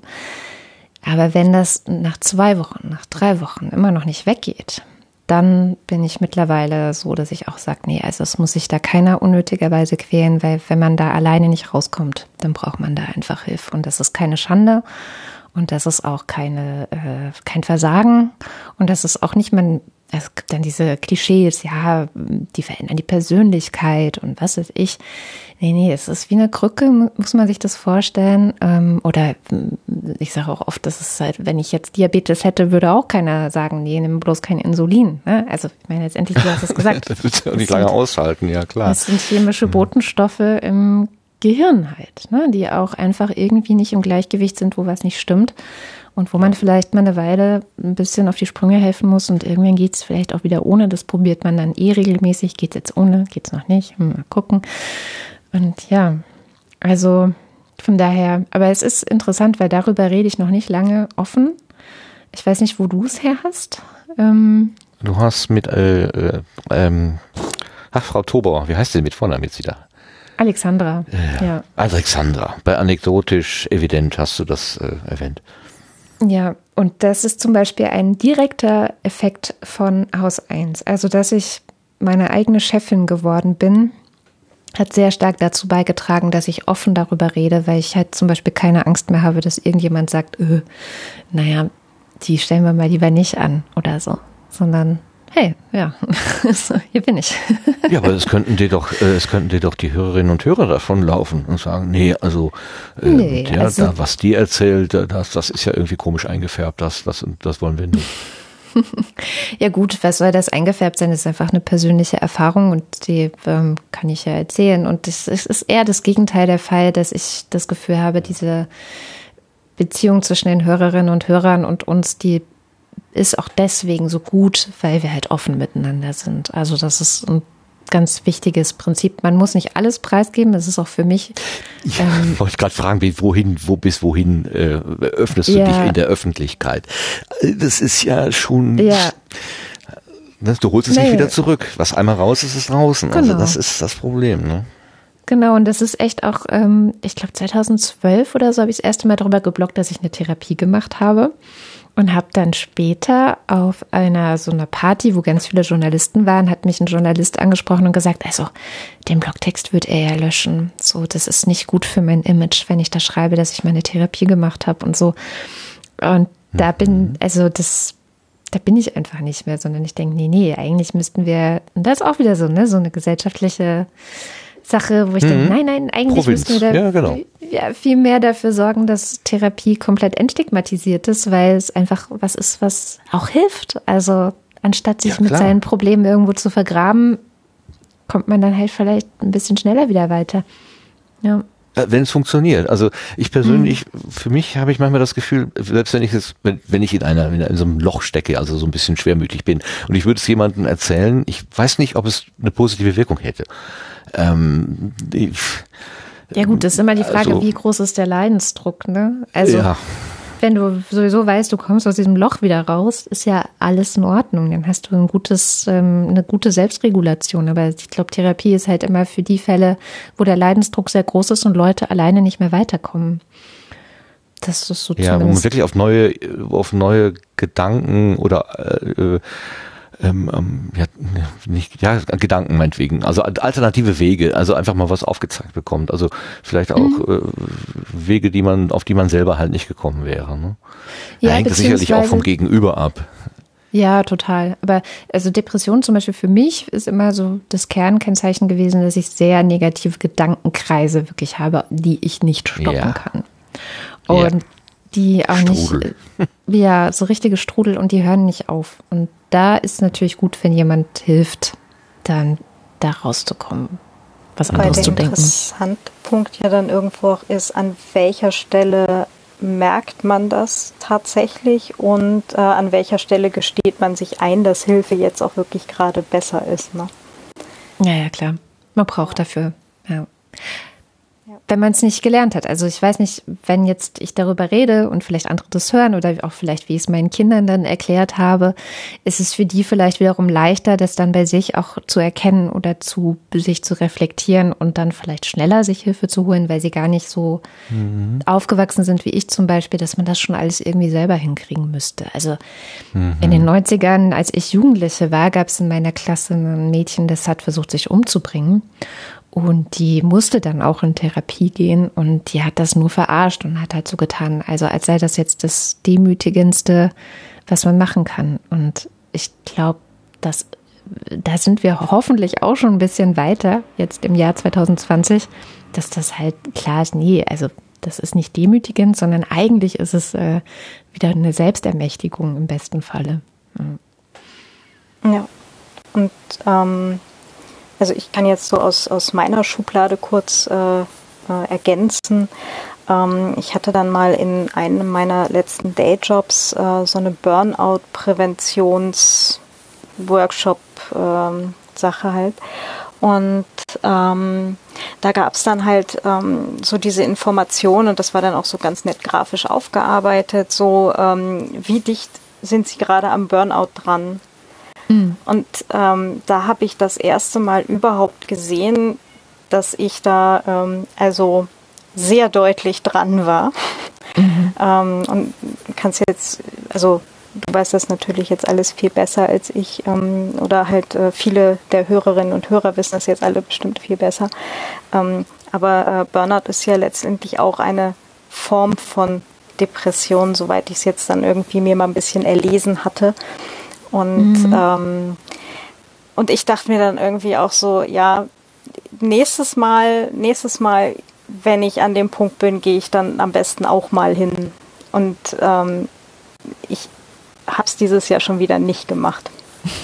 Nee. Und, und das war jetzt dann irgendwie so diese Erkenntnis vor einer Weile mit dem, naja, ich wäre wohl besser hingegangen und hätte mir dann wahrscheinlich ein ganzes Teil Dinge erspart, ja und anderen Leuten weißt du, in meinem Claudia, Umfeld natürlich auch.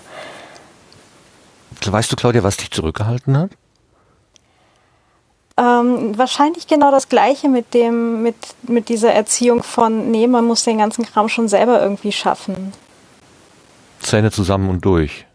Ja, genau, so ein Indianer kennt keinen Schmerz. Also ich komme halt auch, äh, vielleicht liegt es daran, vielleicht auch nicht, ähm, aber halt auch so das kleine Dorf mit dem, äh, und äh, wenn du vom Baum fällst, dann bist du selber schuld. Und, ähm, und das, äh, der Schmerz gehört halt einfach dazu.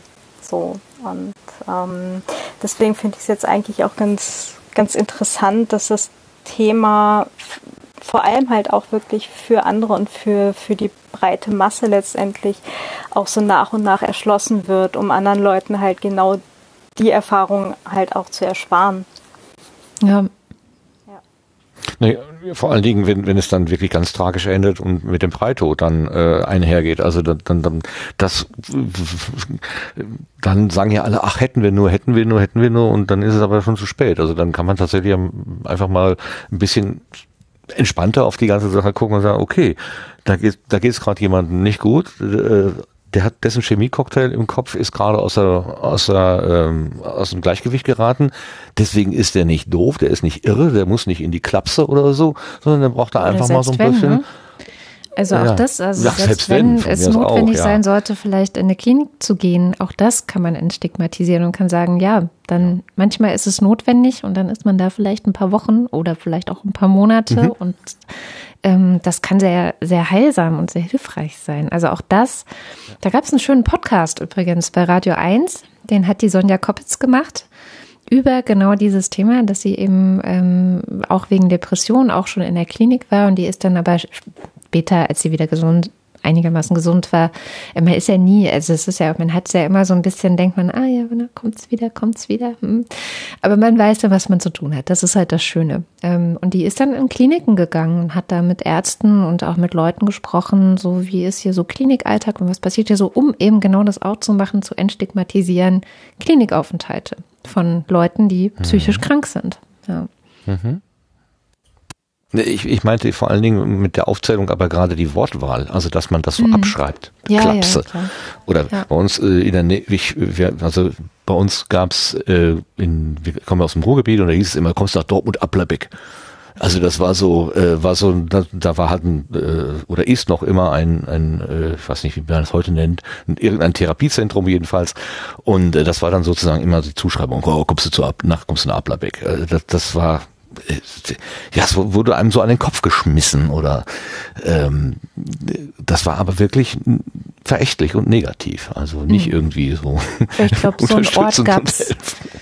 so einen Ort gab es wahrscheinlich für jeden. Ne? Also, dass man gesagt hat, pass auf, sonst kommst du nach, hm, hm, weiß ich jetzt gar nicht, aber Genau. gibt's bestimmt überall. da wurde nicht hin. Ich glaube, das gibt's überall.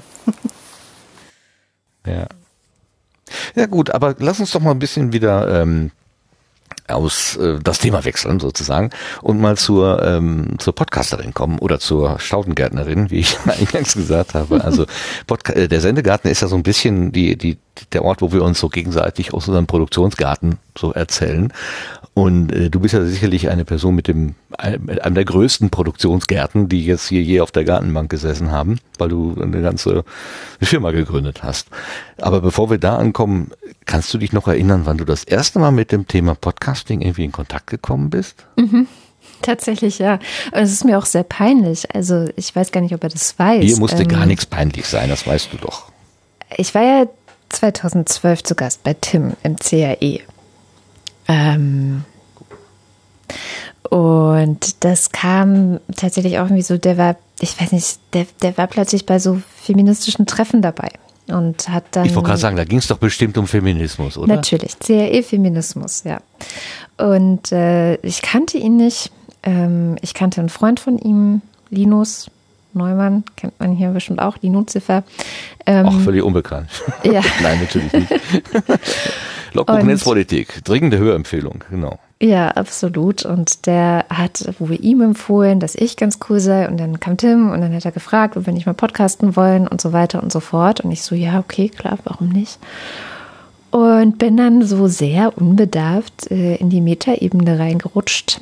Also war halt zu Gast in diesem CRE und habe, das ist mir so peinlich, ehrlich gesagt, aber ich habe erst danach mal geguckt, was das ist. Also nachdem wir die Sendung aufgenommen haben. Also nachdem ich da zu Gast war und gedacht habe, ja, ist halt so ein Podcast. Also für mich waren Podcasts so Sachen, die Leute so halt machen. Die, die nehmen sich halt auf beim Labern und ähm, stellen es ins Internet. Und es hat aber für mich keine große Bedeutung oder Relevanz gehabt, so wie Radio oder so. Du wusstest nicht, dass du beim Papst zur Audienz gerufen wurdest? Exakt, ja, tatsächlich nicht.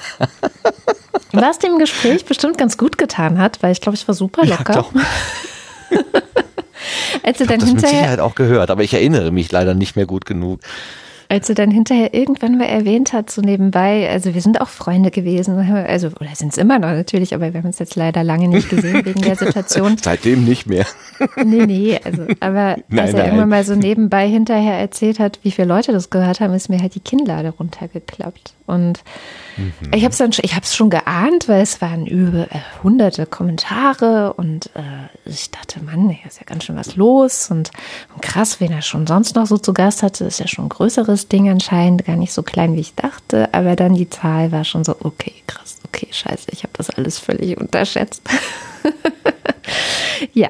Also so bin ich dazu gekommen und tatsächlich habe ich davor nicht wirklich Podcasts gehört. Ich hatte ähm, nichts wirklich damit zu tun. Ich bin eine klassische Bücher, Zeitungsleserin gewesen und ähm, ja, ja, sehr langweilig eigentlich. Und aber dieser eine Podcast und auch so Tim kennenzulernen und der ja immer sehr begeistert von seinen Sachen erzählt auch und einen da so mit reinzieht in diese Begeisterung und auch, und lernen wir noch den kennen und wir machen hier das und das und ein super Projekt und dann wurde ich in den nächsten Podcast eingeladen und in den nächsten und nach dem dritten Podcast, in dem ich einfach zu Gast war, haben immer mehr Leute gesagt, kann die bitte meinen eigenen Podcast machen? Hallo? dann bin ich wieder zu Tim gedackelt und habe gesagt, hier Tim, ich glaube, ich mache einen eigenen Podcast. Kannst du mir sagen, was ich brauche? Und dann hat er mir eine Shoppinglist zusammengestellt bei Thomann, was ich alles besorgen soll. Und dann haben wir losgelegt. Also ja, so kam das alles. Und ich habe tatsächlich wirklich vor diesem CRE selber keine Podcasts gehört. Also zuerst zu Gast und dann Mhm. äh, am Mikrofon produzierend, also selber machend. Super. Das ist ja mal ein Einstieg. Den, den hat es so auch noch nicht gegeben. Also habe ich noch nicht gehört. Normalerweise ist es ja eher andersrum. Also man hört und hört und hört und dann nähert man sich irgendwie und, und traut sich dann irgendwann mal selber da reinzureden. Ja, du wurdest. Ja, was ich vorher gemacht habe, tatsächlich schon, ist auf Parteitagen zu reden oder so. Also ich war lange bei der Grünen Jugend aktiv. Da habe ich auch Reden gehalten und Leute äh, für meine Sache zu verge begeistern versucht. Und solche Sachen habe ich natürlich gemacht. Also ich bin jetzt nicht von 0 auf Mhm. 100 plötzlich konnte ich reden. ähm, das hat sicherlich geholfen, aber mit Podcasts hatte ich tatsächlich nichts zu tun. Du hast vorhin irgendwann mal ganz kurz gesagt, du wärst eine Außenseiterin gewesen in der Klasse. Und von der Außenseiterin zu jemandem, der sich auf die Bühne stellt und für seine Sache eintritt oder zu einem Podcast, der in die Öffentlichkeit geht, ist irgendwie schon auch ein, ein Weg. Ähm, ist das so eine Kompensation nach dem Motto, ich bin hier in der, in der Schule nie zu Worte gekommen, jetzt hole ich mir meine Aufmerksamkeit wieder zurück, äh, gleich das aus oder hat sich da irgendwie auf magische Art und Weise ähm, was bei dir verändert? Oh Gott, das, man verklärt ja immer die eigene Geschichte, wenn man solche Sachen erzählt. Ähm, mm, Äh, Du musst natürlich nicht, ne? Sag einfach, dass, Mm, ähm, ich kann- warte mal, wir haben ein Stoppwort, ähm, was nehmen wir, Gartenhake. Sag Gartenhake, dann frage ich eine andere Frage. ja, es ist schwierig, ne? Also es gibt bestimmt viele Faktoren und Komponenten. Ähm, hm. Müsste man jetzt zum Beispiel auch mal meine Klassenkameraden fragen, war ich wirklich so krasse Außenseiterin? Also ich war auf jeden Fall eine krasse Außenseiterin sehr lange, weil ich auch wirklich gemobbt wurde und darunter auch sehr gelitten habe. Deswegen ich sagte das vorhin schon, ich war mit als Jugendlicher sicherlich auch schon mal äh, depressiv, ohne es zu wissen ähm, damals. Und das hat sich aber irgendwann radikal geändert. Also, dass mir dann auch egal war, was andere denken. Und weil ich einfach festgestellt habe, wenn mir immer wichtig ist, was andere denken, dann werde ich immer traurig sein. Das geht nicht. so mache ich jetzt einfach mein Ding. Hm, ja, ah, was für eine gute Erkenntnis. Ja, sie war lebensrettend, würde ich sagen. Ähm, Und dann kam ich, und ich glaube, dass das wirklich der wichtigste Punkt in meiner Biografie ist, ich kam halt irgendwann zur Grünen Jugend. Und die, die Geschichte ist eigentlich witzig, weil ähm, meine beste Freundin oder eine meiner besten Freundinnen damals war zur Jungen Union gegangen. Und man muss sich das so vorstellen. Also wir waren in einer Klasse, wir saßen im Politikunterricht auch nebeneinander. Wir waren die, die immer am liebsten mitdiskutiert haben und uns gegenseitig auch so angespornt haben, dass es voll wichtig ist, Politik und so ist total wichtig. Ich weiß nicht, woher sie das hatte, aber sie hat mich auf jeden Fall damit angesteckt. Und auf einmal ist sie bei der Jungen Union. Und ich denke so, äh, okay, das ist toll, sich politisch zu engagieren, aber ich glaube, die junge Union ist es bei mir nicht. so. ähm, und habe dann wirklich in Alta Vista, der Suchmaschine, ähm, eingegeben, ob es nicht vielleicht was gibt, wo junge Leute sich bei den Grünen engagieren können. Und so kam ich zur Grünen Jugend und dann habe ich mich da bei der Grünen Jugend Baden-Württemberg, wie gesagt, bei mir gab es noch keine, bei der Grünen Jugend Baden-Württemberg gemeldet, eine Mail geschrieben, so, hi, kann man hier mitmachen? Und dann bin ich immer mehr zu solchen Treffen. Und das ist jetzt halt tatsächlich so eine Klischeegeschichte, aber die Grüne Jugend hatte auch damals schon und hat immer noch eine Frauenquote. Und weil ich sehr oft zu sehen war und alle mich irgendwie anscheinend auch mochten und cool fanden und so, war nach drei oder vier Monaten, das ging wirklich alles sehr, sehr schnell, wurde der Landesvorstand gewählt und dann wurde ich gefragt, ob ich nicht kandidieren möchte. Man sucht noch eine Frau. Es ist sehr mhm. klischeehaft, aber so war es. Und ich habe gedacht, äh, okay, was? Also ich wäre von selber nie auf die Idee gekommen. Also wirklich nie auf die Idee gekommen zu sagen, hey, ich bin hier seit drei Monaten oder vier, ich weiß es nicht mehr. Ich kandidiere jetzt für den Vorstand. Es ist jetzt nicht so die Idee, auf die ich komme. Aber ich wurde gefragt und sie haben mich wirklich gebeten. Sie so, doch, du bist doch so, machst doch so engagiert und das doch, es macht doch einfach. Und dann habe ich das gemacht und dann war ich im Landesvorstand der Grünen Jugend und habe gedacht, okay, gut, was macht man hier? Ich hatte keine Ahnung, was das bedeutet und dann ist es dieses, man wächst mit seinen Aufgaben. Also man kriegt dann irgendwann mit, wie der Hase läuft. Und klar, man braucht wie bei jedem Job ein halbes Jahr, um zu verstehen, wie der Hase läuft, aber dann weiß man es auch und dann macht man halt seinen Job. Und so war das da. Und dann da habe ich meinen Job gemacht im Landesvorstand. Jetzt ratet, was passiert ist. Dann wurde natürlich der Bundesvorstand gewählt und die Leute haben gesagt, ich wollte gerade sagen, das mit der Quote hat sich weiter fortgesetzt. Wir brauchen noch eine Frau. Eine Frau. so, ah. ah, okay. Hm. Na gut, und ein Jahr später war ich im Bundesvorstand und dann, ja, da die ganzen Dinge, die ähm, ich halt kann, habe ich wirklich in diesem, wie Kinder ins kalte Wasser werfen und dann lernen die schwimmen, Learning by Doing, habe ich halt gelernt. Und dazu gehörte reden und Leute überzeugen und sich Kampagnen ausdenken und eine Haltung haben und wie argumentiert man eigentlich. Also zum Beispiel zu sowas wie der Quote hatte ich eigentlich keine richtige Haltung. Aber dann kamen Leute und haben gesagt, hey, wir wollen die Quote abschaffen, die ist ungerecht, die wollen wir nicht mehr. Und dann musste ich mir eine, als ich war ja im Vorstand, musste ich mir eine Haltung dazu drauf schaffen, mich also informieren, lesen, studieren, äh, warum ist das vielleicht sinnvoll, warum ist das vielleicht tatsächlich ungerecht oder, hin und her mit ganz vielen Leuten diskutiert. Und am Ende hatte ich eine Haltung dazu. Und wenn man das einmal gelernt hat, dann ist das ganz cool. Ja, und das habe ich da gelernt. Also das alles das verdanke ich der Grünen Jugend und ich bin ihr bis heute sehr dankbar. Wow. Das, ich meine, das war eine sehr steile Lernkurve offenbar, die du da gemacht hast. Mhm. Wenn du das so mhm. in wenigen Wochen von einem äh, Posten oder von einer ja, Vorstandsfunktion äh, zur nächsten. Ne, es war schon ein Jahr. Ein Jahr. Also ja, Landesvorstand. 52 Wochen. Ja, Landesvorstand nach ein paar Monaten und dann aber Bundesvorstand ein Jahr später. Ja. Ja gut, also ich meine, da, das sind natürlich Orte, wo es um Meinungen, Meinungsbildung, äh, Zuschreibung, also auch einer, ähm, eine, eine, du musst dich irgendeiner Gruppe anschließen. Ne? Du bist bei den Grünen bist du vermutlich erstmal äh, entweder Realo oder Fundi, so war das früher jedenfalls. Ich weiß nicht, was wie, wie die genauso heute heißen. Ähm, äh, dass ja, du dich unterschiedlichen Linken, Strömungen sozusagen anschließt. Realos und Linke, glaube ich, ist es. Okay, jetzt sind die Linken. Ähm, und, und man ist zwar grün, aber trotzdem auch hat man unterschiedliche ja, Ideen davon, was grün ist. Und Absolut, irgendwie ja. immer dazwischen zu sein, ist ja auch blöd. Also irgendwann musst du dich wahrscheinlich schon mal entscheiden. Ne?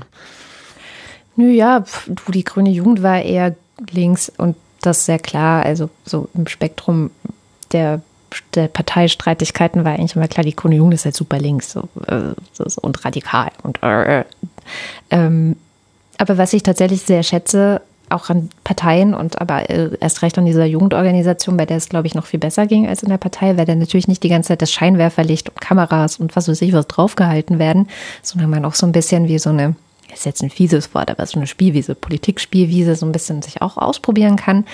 Und ich schätze sehr politisches Streiten. Ne? Also wir haben dann so quasi kleine Parteitage gehabt auch, ähm, aber halt mhm. innerhalb der Grünen Jugend.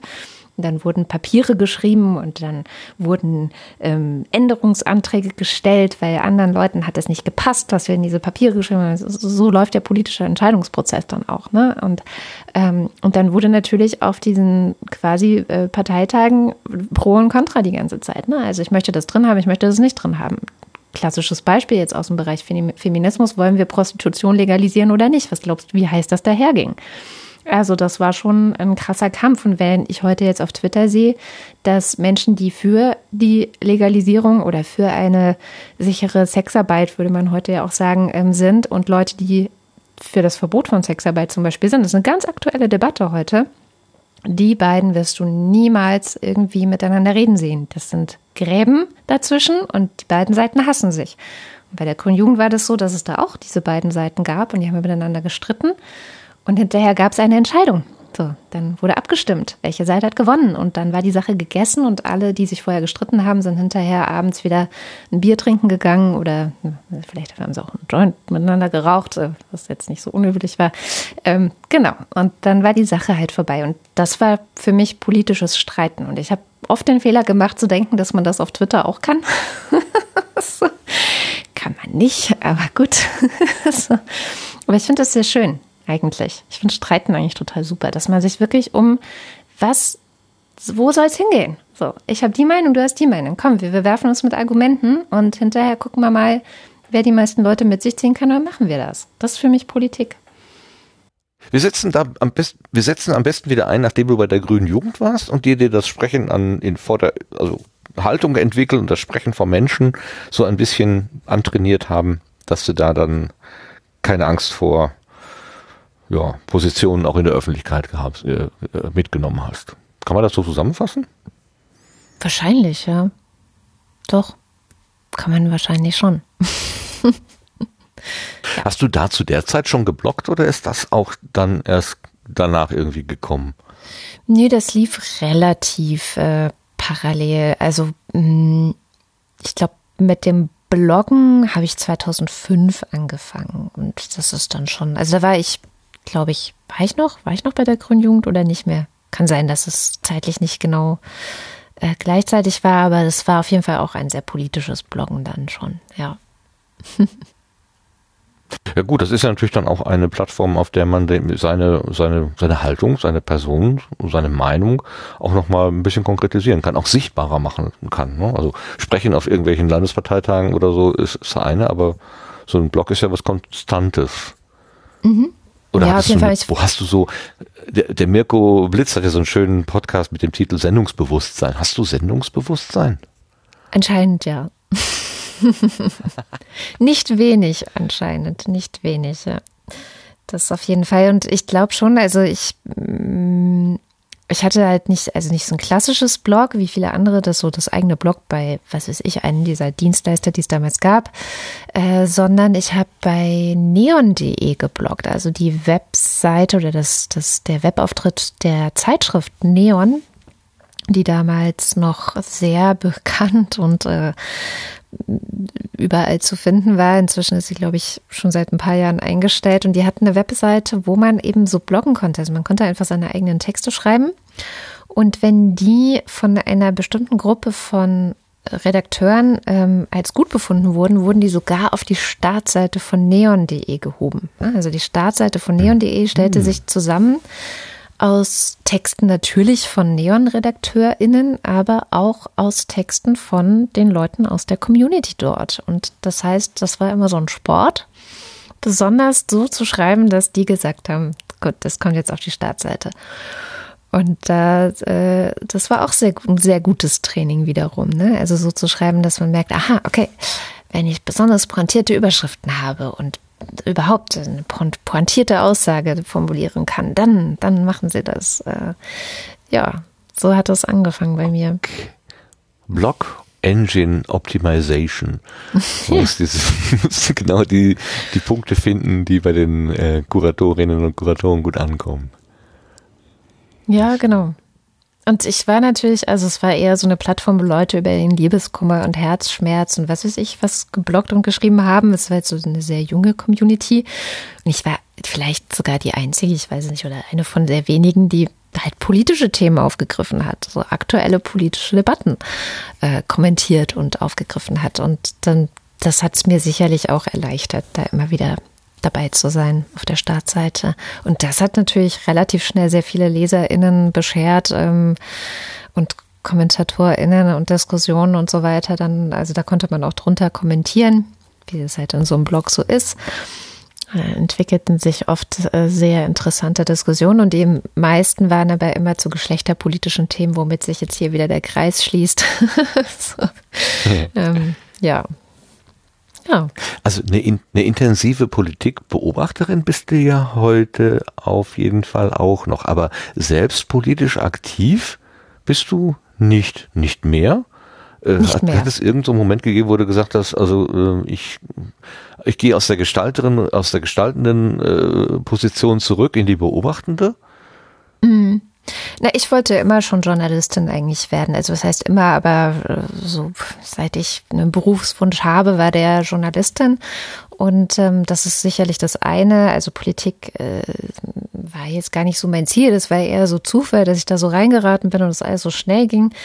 Ähm, und was aber ein prägendes Ereignis für mich war tatsächlich, wo ich gesagt habe, das halte ich nicht aus, das kann ich nicht war ein Parteitag der Grünen, äh, ich weiß gar nicht mehr in welcher Stadt, ähm, wo der es, es, gab irgendwelche umstrittenen Anträge, auch da weiß ich nicht mehr genau das Thema. Claudia Roth war jedenfalls die äh, Bundesvorsitzende damals der Grünen und was Ach, auf ja. den Grünen Parteitagen immer typisch war, war, dass die Taz, also die Tageszeitung, die lag immer aus. Also man ist reingekommen in die Halle und dann gab es so Stapel von Tatzen und ich konnte, hat sich jeder eine, eine Taz genommen und das gehörte so ein bisschen zusammen. Ne, die Taz und die Grünen, das ist eh eine enge Beziehung immer gewesen. Und bei der Taz gibt es ja Gurke des Tages. Das ist immer hinten drauf in der Wahrheit.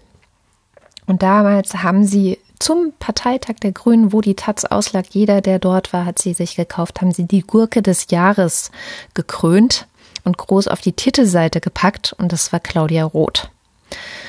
Ähm, und das fand ich extrem heftig. Äh, ich habe auch gesehen, wie sie geweint hat und ich habe gemerkt, das würde ich nicht aushalten. Ich halte das nicht aus. Ich halte Politik nicht aus. Ich halte nicht aus, wie mit politisch aktiven Menschen umgegangen wird, also auch durch die Medien. Ähm, das ja. kann ich nicht. Es war für mich wirklich der Moment, wo ich gedacht habe, das ist nicht mein Weg. Das äh, ist er nicht.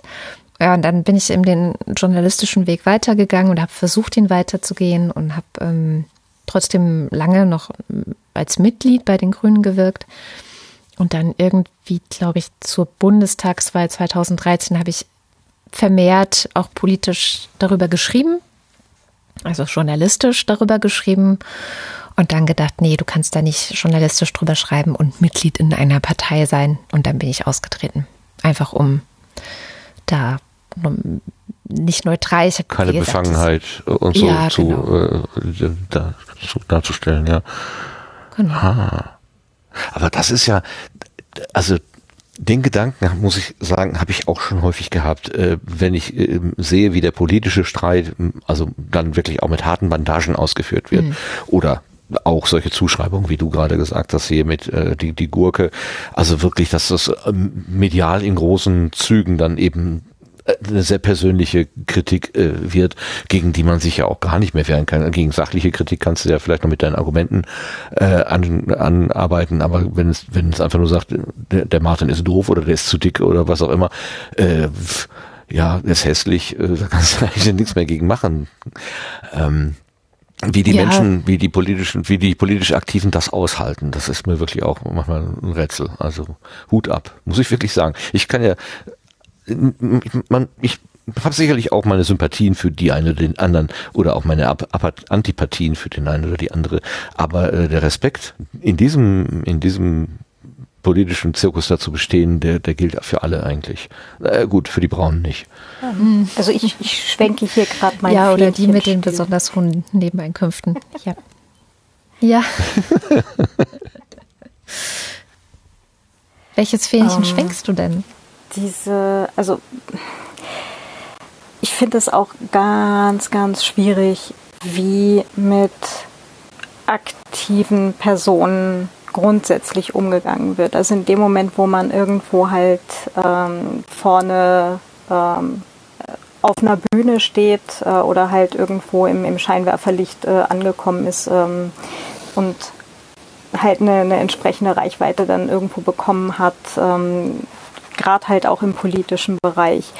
Ähm, es ist mittlerweile die ganze Diskussion auch so weit ab von einer sachlichen, sachlichen Debatte hin zu so ähm, emotionalen Auseinandersetzungen letztendlich gedriftet. Ähm, ich finde das ganz, ganz fürchterlich. Ich würde an so vielen Stellen so gerne einfach zurück zu Sachdebatten kommen ähm, und frage mich, ob das vielleicht so ein allgemein gesellschaftliches Versagen ist, was wir da gerade an den Tag legen oder ähm, an welcher Stelle denn irgendwo auch so eine Debattenkultur vielleicht verloren gegangen ist, wo es dann interessanter wird, Leute öffentlich, ähm, ja, Achtung, äh, absichtlich gewählt, öffentlich hinzurichten, ähm, anstatt irgendwie halt auf, ähm, auf eine Sachebene irgendwo zurückzukommen und da dann halt auch wirklich ähm, ne, ein, die Gesellschaft weiterbringende Diskussion zu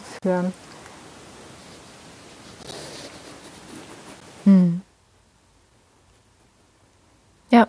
Ja, wir hatten das ja in, in der Diskussion mit dem Linus ja auch schon. Ne? Also wenn, wenn du einen Kompromiss schließt, dann hast, bist du der Verlierer. Äh, und äh, eigentlich ist ein Kompromiss ja was, was Großartiges. Du hast also unterschiedliche Positionen und du hast sie irgendwie unter einen Hut gebracht. Und natürlich hat beim Kompromiss jeder was abgegeben, sonst ist es kein Kompromiss.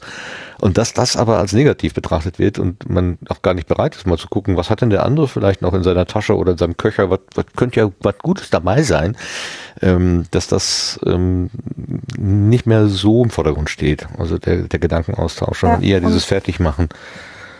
So kommst du jedenfalls ganz rüber. viele Leute tatsächlich, hm, ja, ich weiß nicht, verlernt oder nie gelernt haben, eine sachdienliche oder weiterführende äh, Diskussion überhaupt zu führen. Also ähm, gerade halt, also ich will, ich will jetzt nicht äh, ganzen Generationen das absprechen, aber halt in, in meiner Beobachtung ähm, waren es jetzt zumindest halt in, in dem Kontext, der mir halt so spontan einfällt, tatsächlich eher die jüngeren Leute, die da vollkommen ähm, befähigt frei waren, da irgendwie eine, eine Sachdebatte zu führen. Also ähm, das ist schon, ist schon irgendwie irritierend.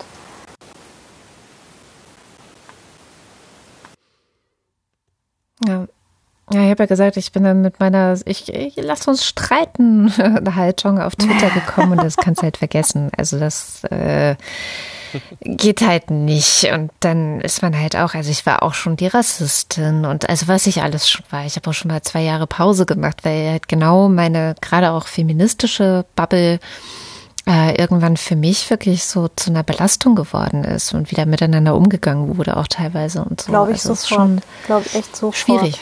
Ja. Ähm, wobei ich halt äh, gerade eigentlich äh, diese Haltung von äh, in Anführungsstrichen Last und Streiten beziehungsweise eben gerade die ähm, die Herangehensweise von, okay, und jetzt lasst uns halt einfach mal äh, unterschiedliche Sichtpunkte auf den Tisch legen und dann halt gucken, ähm, wenn wir die halt gegeneinander äh, abwägen und die, die Aspekte alle mal äh, betrachten, wo können wir denn dann als Gesellschaftlichen weiterkommen, finde ich natürlich, also ich finde die total grandios. Also das ist, ähm, das würde jetzt mhm. eigentlich meine Herangehensweise komplett treffen. Ähm, Allerdings halt leider in meiner Erfahrung nicht die von vielen anderen Gesellschaftsteilen. leider, ja. Ja, und aber das ist halt das Schöne an Parteien, da ist dieser Streit halt quasi organisiert, also im Idealfall. Ich weiß jetzt nicht, mhm, genau. irgendwie mitbekommen, dass, also ich, ich weiß noch, als ich das erste Mal einen, ich glaube, es war ein SPD-Parteitag auf Phoenix gesehen habe, ich bin aus allen Wolken gefällt, was machen die denn da? Da gibt's ja gar keine, keine richtigen Streits und gar keine Abstimmungen und nix. Das ist ja, was ist denn das? Also da habe ich echt gedacht, hä, das ist Politik. Aber gut, also Aber jeder hatte drei Minuten oder so. Ja, genau. Hm. Ja. Ja, aber gut. Ne, ja. Hm? ich, ich, wollte versuchen, wieder mal die Kurve zu kriegen von äh, zur, zur Podcasterin, vor allem zur Podcast-Produzentin. Ähm, da, da waren wir ja eigentlich gerade schon fast und dann sind wir wieder abgebogen zur Politikerin, weil es einfach so spannend ist, was du alles schon alles gemacht hast und wie du die Welt halt siehst und einschätzt. Also ähm, das ist jetzt ähm, also ich bedauere es nicht, Umwege zu gehen hier, äh, aber vielleicht sollten wir doch mal wieder so ein bisschen den Fokus auf die äh, Podcasterei kriegen, insbesondere weil du ja eben Produzentin bist und also damit ein Geld verdienst. Aber du hast irgendwann gesagt, ähm, du bist dann von der Bloggerin zur Podcasterin geworden mit deinem ersten Angebot, ähm, nachdem Tim Prittlaff dich beraten hat. Was war denn das erste, was du gemacht hast? Äh, das waren zwei Dinge. Also ich war äh, hatte einen Blog bei der FAZ und wir wollten einen Podcast dafür machen und äh, haben denen das auch wirklich verkauft und haben da auch wirklich ähm, ja äh, ein bisschen mehr Geld für genommen als für die äh, normalen Blogbeiträge und das auch gerechtfertigt mit erhöhter technischer Aufwand. Und das hat sozusagen querfinanziert den Lieder-Podcast, den ich dann zusammen mit Susanne Klingner und Barbara Streidel gestartet habe. Wir kamen alle drei aus der Mädchenmannschaft raus, also wir sind auch da eher im Unguten auseinandergegangen, auf eine ähnliche Art und Weise, wie wir es gerade schon besprochen haben. Und ähm, das, äh, ja, das äh, war dann sozusagen so eine Querfinanzierung von der FAZ in den Lila Podcast, wenn man so möchte. Ähm, und so hat es gestartet. Es waren einfach auch Gespräche mit den beiden, die ich halt schon sehr lange auch kannte und äh, wo ich immer das Gefühl hatte, wenn ich mit denen gesprochen habe, geht es mir hinterher besser und vielleicht kann man das ja mit dem Rest der Welt teilen. Und das war auch das, worüber dann wahrscheinlich äh, Tim und Heugi gesprochen haben, die das auch wirklich, muss man auch tatsächlich sagen, von Anfang an extrem toll äh, ja, verbreitet. Also ich glaube, die, die ersten tausend oder so äh, HörerInnen haben wir den beiden zu verdanken gehabt. Und das hat man auch gemerkt, es waren so sehr viele Leute aus dem CCC-Community oder äh, es waren viele Männer dabei. Mittlerweile ist es so Hälfte, Hälfte und sind auch viele andere Leute dazu gekommen, aber so die, diese Anfangsdynamik hinzukriegen, war schon ganz gut mit den beiden im Hintergrund, so als Mentoren oder so, ich weiß es nicht. Mhm. Den Lila Podcast gibt es ja heute noch, aber du hast dich aus der äh, aus dem Angebot zurückgezogen, wenn ich das richtig äh, verfolgt habe. Ja, nö, ja, nee. Also ich bin so jetzt vielleicht die Mutti und äh, habe mir jetzt ein paar Kinder zugelegt. Nein, Kinder das sind erwachsene Frauen und die sind äh, richtig tough. Ähm, aber äh, ich betreue das schon noch und äh, berate und äh, also auch zusammen mit Susanne. Wir, wir sind da auf jeden Fall noch dabei. Aber erstmal zumindest nicht mehr zu hören. Also wir haben jetzt ein neues Team gefunden, sechs neue Leute, die aus den unterschiedlichsten ja, Zusammenhängen, Bereichen kommen, sehr, sehr bunt, sehr divers. Das war auch unser Ziel, weil der Lila Podcast einfach ein Podcast war mit drei weißen Frauen, die äh, so mittelschichtsakademisch, äh, heterosexuell, Kinder, was weiß ich. Also wir waren uns schon extrem ähnlich und wir hatten einfach den Bock, was Breiteres zu machen. Also unser Publikum, das äh, auch einfach sehr, ja, sehr wohlwollend ist, ich würde wirklich sagen, eine Community auch ist, ähm, hat auch immer wieder gesagt, naja, es ist schon toll mit euch, aber eigentlich ist es auch manchmal ein bisschen langweilig und ihr seid euch immer so einig und so. Und äh, ja, jetzt haben wir einfach noch ein paar mehr Perspektiven. Jetzt haben wir noch so ein paar mehr Perspektiven da reingebracht. Ja, tatsächlich. Also das wurde oft gesagt, ihr streitet euch ja nie. Und ähm, das war aber auch so ein bisschen unser Ziel. Also deswegen haben wir es auch ganz lange nur zu dritt gemacht und nur wir miteinander geredet. Es hat ja lange gedauert, bis wir Gäste auch hatten, weil wir Angst davor hatten, ähm, wieder, äh, also wir haben uns miteinander sicher gefühlt und haben wir lange gedacht, nee, das ist unser Safe Space quasi, hier können wir machen, was wir wollen und was wir für richtig finden und haben eine Weile gebraucht, um uns zu öffnen. Zuerst mit Gästen und jetzt mit neuen Hosts und neuen Podcasterinnen, die heute in einer Woche am 24. September mit der ersten neuen Folge starten. Ah, ich habe gelesen, dass ihr da eine Umstrukturierung macht. Ähm, genau. Und im dann gab es jetzt, es gab ein Angebot oder eine Episode, wo du dann aber wieder dabei gewesen bist, was mich so ein bisschen irritiert hat, nach, also nachdem ich gelesen hatte, neue Mannschaft, Frauschaft, ähm, äh, und dann bist du aber wieder dabei, aber du warst in so einer Art Übergabe-Episode, war das dann wahrscheinlich, ne? Genau, wir haben dann die anderen vorgestellt sozusagen. Wir haben vorher mit denen Gespräche geführt, äh, kurze Interviews und haben die dann vorgestellt und das ist tatsächlich so die Übergabeepisode. Und nächste Woche legen dann zwei aus dem jetzt insgesamt sechser Team direkt los. Ja. Und das für die FAZ, das war dann wirklich sowas wie ein Audioblog. Also man sagt ja zu Podcast manchmal auch gerne Audioblog. Ist, ja, also es war schon ein richtiger Podcast, also so richtig schön mit Podlove auch. Äh, wir hatten ein eigenes Blog dafür angelegt, weil Podlove jetzt nicht bei der FAZ so gut lief. Ähm, das gab es einfach nicht, ähm, obwohl die mit WordPress geblockt haben. Und ähm, da haben wir einen richtigen Feed gemacht. Also das konnte man auch abonnieren über Podcatcher mhm. und so. Es war nicht nur äh, auf der Seite von denen, da haben wir schon für gesorgt, sondern ich hatte, glaube ich, zu dem Zeitpunkt schon verstanden. Dank Tim. Vielen Dank, Tim. Ich wollte gerade sagen, ähm, man merkt gar nicht, da im Hintergrund gewirkt hat. was Podcasts tatsächlich sind, ja. Super. Okay, dann war der Lila Podcast ähm, der, ja, sozusagen die, die, die Keimzelle, nein, nicht Keimzelle, äh, das erste, das erste Angebot, was du gemacht hast. Und dann ging's weiter. Habt ihr dann schon gleich Haus 1 überlegt?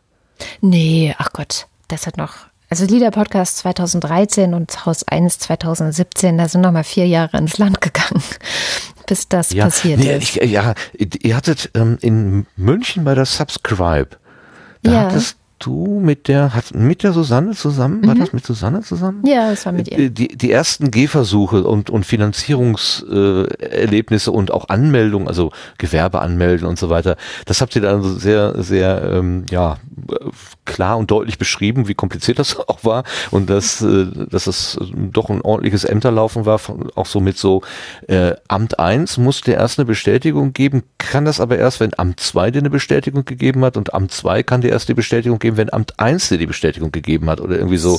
Also Ja, so, so so totgelaufen, solche, solche absurden Dinge hattet ihr da beschrieben. Das konnte ich mir noch, äh, habe ich mir gemerkt.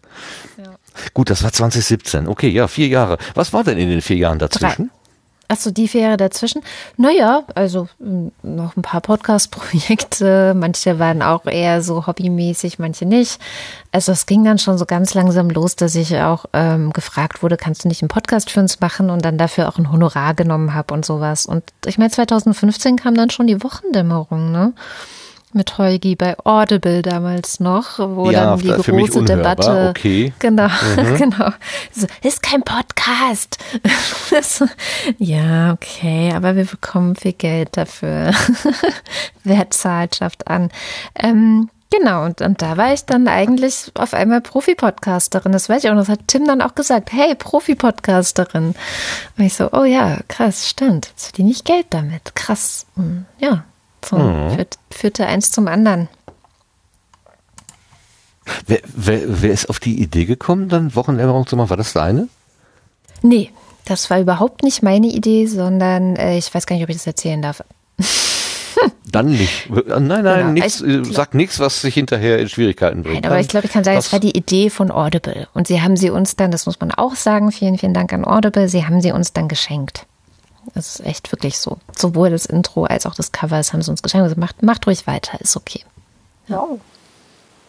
Ja, mit dem Intro tue ich mich ja bis heute schwer. Echt? Also das, ja, diese, diese, diese 8-Bit-Musik von diesem eigentlich sehr schönen klassischen Werk, also da, huhuhu, das ist, das geht mir immer quer runter. Aber gut, der Rest ist ja wunderbar. Wir haben ja Kapitelmarken. Genau, kann man jetzt immer weg. Aber ein Holgi zu, dazu zu nehmen, das war dann aber war von vornherein schon so. Ich weiß ja, die Anfänge kenne ich gar nicht so ganz genau. Ja, mich dazu zu nehmen, das war die Entscheidung. Holgi war gesetzt. Äh, Moment, wer war gesetzt? Das habe ich jetzt akustisch nicht verstanden. Äh, Holgi war gesetzt. Also Holgi war angefragt und sollte das machen und mit im Idealfall mit einer Frau. Ach, so rum lief der Hase. Heute sagt er Ja. immer meine Chefin zu dir. Okay. Ah, es war andersrum. Es war andersrum. So. Okay, ja, das ist heute nichts mehr von zu hören. Das ist klar, wer da die Chefin ist bei dem Angebot. Okay, dann haben wir die Wochendämmerung. Und kannst du noch ein paar Angebote nennen? Ich habe sie echt nicht alle vor Augen. Ja, es ist, ich, bei mir verschwimmt es, also selbst bei mir verschwimmt es schon. Äh, ich habe dann für Picked Podcast gemacht. Picked, das ist so eine Seite, wo das Internet kuratiert wird.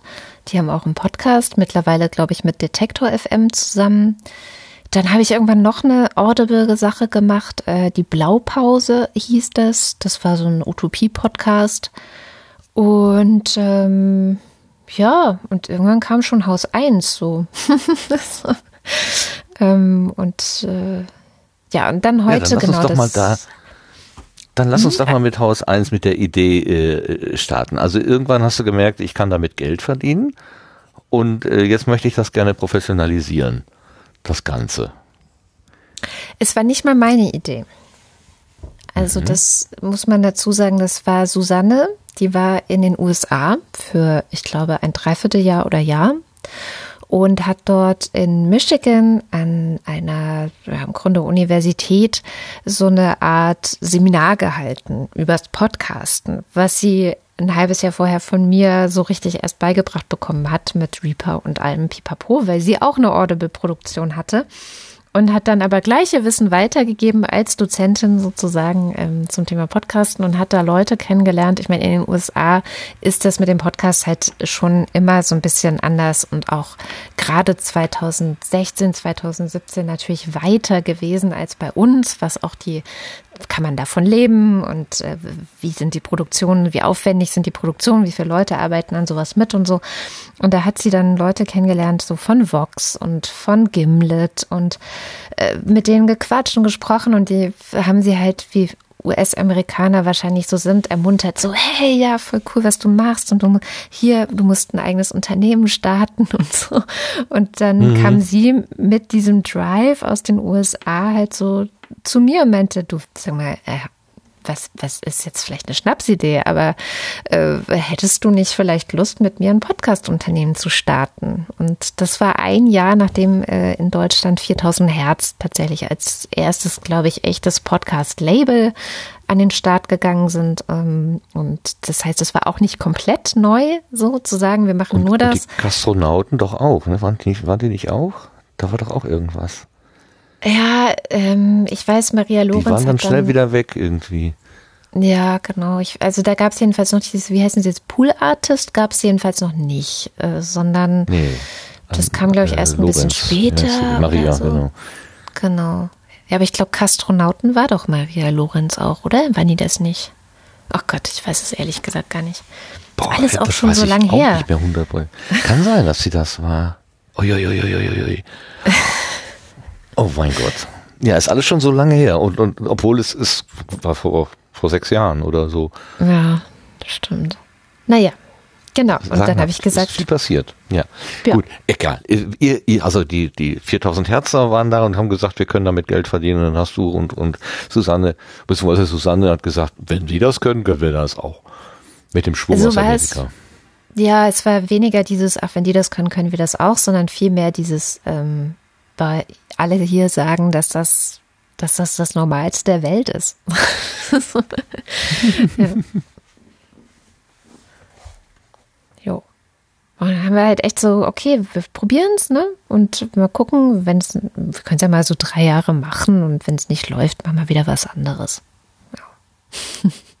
läuft. ja. Ja, und dann habt ihr halt angefangen, also im Moment, ich habe hier mal gerade die, die Webseite auf, habe ich gezählt, äh, 16 Angebote, 1, 2, 3, 4, 5, 6, 10, 11, 12, 13, 14, 15, nee, 14, das andere ist Werbung, hier könnte Ihr Podcast stehen, genau. Ja, genau. Das ist ja nicht wenig. Nee, das ist tatsächlich nicht wenig. Und auch wenn wir so gucken, wen wir so alles auf der Payroll sozusagen haben, also wer auch bei uns äh, zumindest auf Honorarbasis für uns arbeitet, dann sind es auch nicht wenig. Also es ist schon, es- irgendwie funktioniert es, irgendwie läuft's. Das ist ganz gut. Ist auch wunderschön. Wie, wie, wie, sieht, wie, wie sieht denn, ja, wie soll man denn das erklären? Wie sieht denn so dein Tagesablauf aus als, als Produzentin? Ähm, du, du guckst, äh, welche, äh, welches Angebot braucht mal wieder eine neue Episode und dann stiftest du die Leute an, was zu tun? Kaufst denen neue Sprecher ein, Sprecherinnen ein oder was machst du da eigentlich? Wie geht das? Nee, so ist es tatsächlich nicht. Also, och, Also mein Alltag sieht irgendwie, jeder Tag ist anders und trotzdem mache ich eigentlich die ganze Zeit irgendwas mit Podcasts. Manchmal nehme ich selber welche auf, also die, in denen ich selber zu hören bin. Manchmal, ähm, wir, wir arbeiten auch für Organisationen, also dass wir, ähm, dann schicken die uns irgendwelche Aufnahmen, die sie gemacht haben und dann ähm, höre ich mir das an, berate die vielleicht auch noch ein bisschen, was man da mitmachen könnte, wie man das schneiden sollte, könnte. Ähm, manchmal machen wir Transkripte. Also es ist so ganz unterschiedlich. Wir haben aber eben auch eigene Produktionen. Manche laufen sehr, sehr selbstständig. Also da ähm, gibt es dann einfach einen Host, eine Redaktion, einen Schnittmenschen. Das läuft eigentlich alles immer so smooth. Und wir sind so die Projektmanager, die dafür sorgen, dass jeder Teil des Arbeitsschritts versorgt ist mit dem, was er oder sie braucht, um arbeiten zu können. So, also das ist mhm. schon viel. Ich habe dann auch irgendwann gemerkt, ich bin auch so eine Managerin eigentlich, obwohl ich das immer einen sehr abschreckenden Beruf fand früher. Aber ja, man muss halt Leute managen können und auch die Warum verstehen. Was ist denn abschreckend früher? Naja, Manager, da hat man dann immer so FDP-Typen halt im Kopf oh gehabt, oh Gott, die okay. den ganzen Tag im Anzug rumrennen. ich verstehe. Also ich ich hatte solche Aha, Leute im Kopf. Inzwischen, ja, inzwischen natürlich nicht. Aber ja, genau. Ich bin halt eine Antikapitalistin eigentlich. Und jetzt bin ich Unternehmerin und jetzt versuche ich das alles irgendwie unter einen Hut zu kriegen. Die antikapitalistische Unternehmerin, sehr schön. Ja. Aber das kann genau. man, also spätestens seitdem ich mich mit ähm, Pablo von Bevuta äh, länger unterhalten habe und ja auch hier im Podcast haben wir ja verstanden, dass man durchaus beides sein kann. Also ähm, man kann Unternehmer sein und trotzdem eher gemeinwohlorientiert. Das muss jetzt, das ist jetzt nicht unbedingt äh, in Stein gemeißelt, also die, die Vorurteile, die man so hat. Ganz klar. Ähm, wo du gerade die Maria Lorenz erwähnt hattest, die, die twittert ja manchmal so Bilder, wo sie dann für andere Leute ein Mikrofon aufgebaut haben, Rekorder hingeschleppt hat. Also die baut im Prinzip das Set auf, in, auf, an dem dann andere Leute ihren Podcast aufnehmen und muss den ganzen Krempel dann hinterher wieder äh, zusammenräumen und dann wahrscheinlich schneiden. Also so eine Art Full Service. Ne? Also es kommen einfach die zwei, drei, vier Gesprächspartnerinnen zusammen und ähm, der Rest wird dann wie so ein Party-Service äh, von den anderen ähm, äh, gemacht. Musst du sowas auch tun? In der Regel nicht, nee. Also äh, die Produktionen, die auch auf unserer Seite sind, das sind äh, wirklich Hosts und RedakteurInnen, die mit uns für uns äh, und mit uns zusammen auch arbeiten, wo wir auch regelmäßig in einem Austausch sind und die dann auch ihr eigenes Equipment haben und das äh, selber machen. Und das, äh, diese, dieses wirklich nur ein Gerät hinstellen und dann nur schneiden, machen wir fast gar nicht. Also Geräte stellen gar nicht. Das haben eigentlich immer alle irgendwie selber. Das raten wir auch eigentlich allen, dass sie sich das einfach selber besorgen, weil warum sollen sie dafür bezahlen? Wenn sie einmal sich einfach ein ordentliches Mikro kaufen und lernen, wie man damit umgeht, haben sie Geld gespart. So, also wir versuchen auch die, die Leute nicht auszubeuten.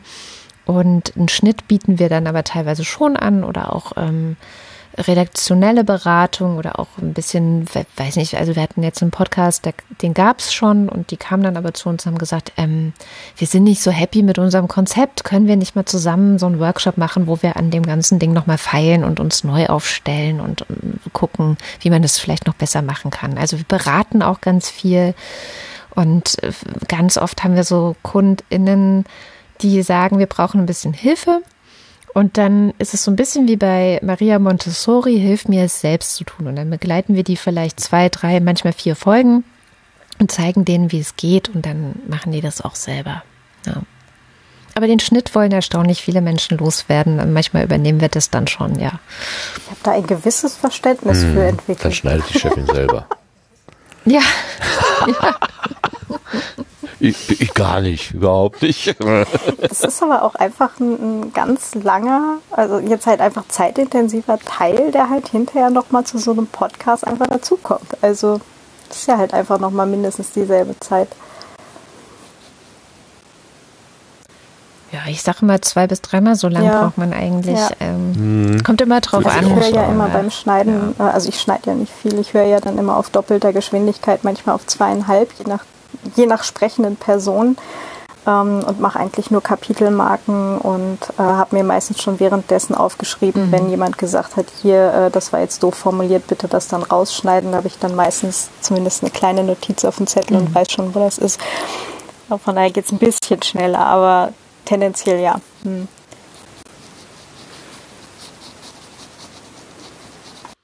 Ja. Mhm.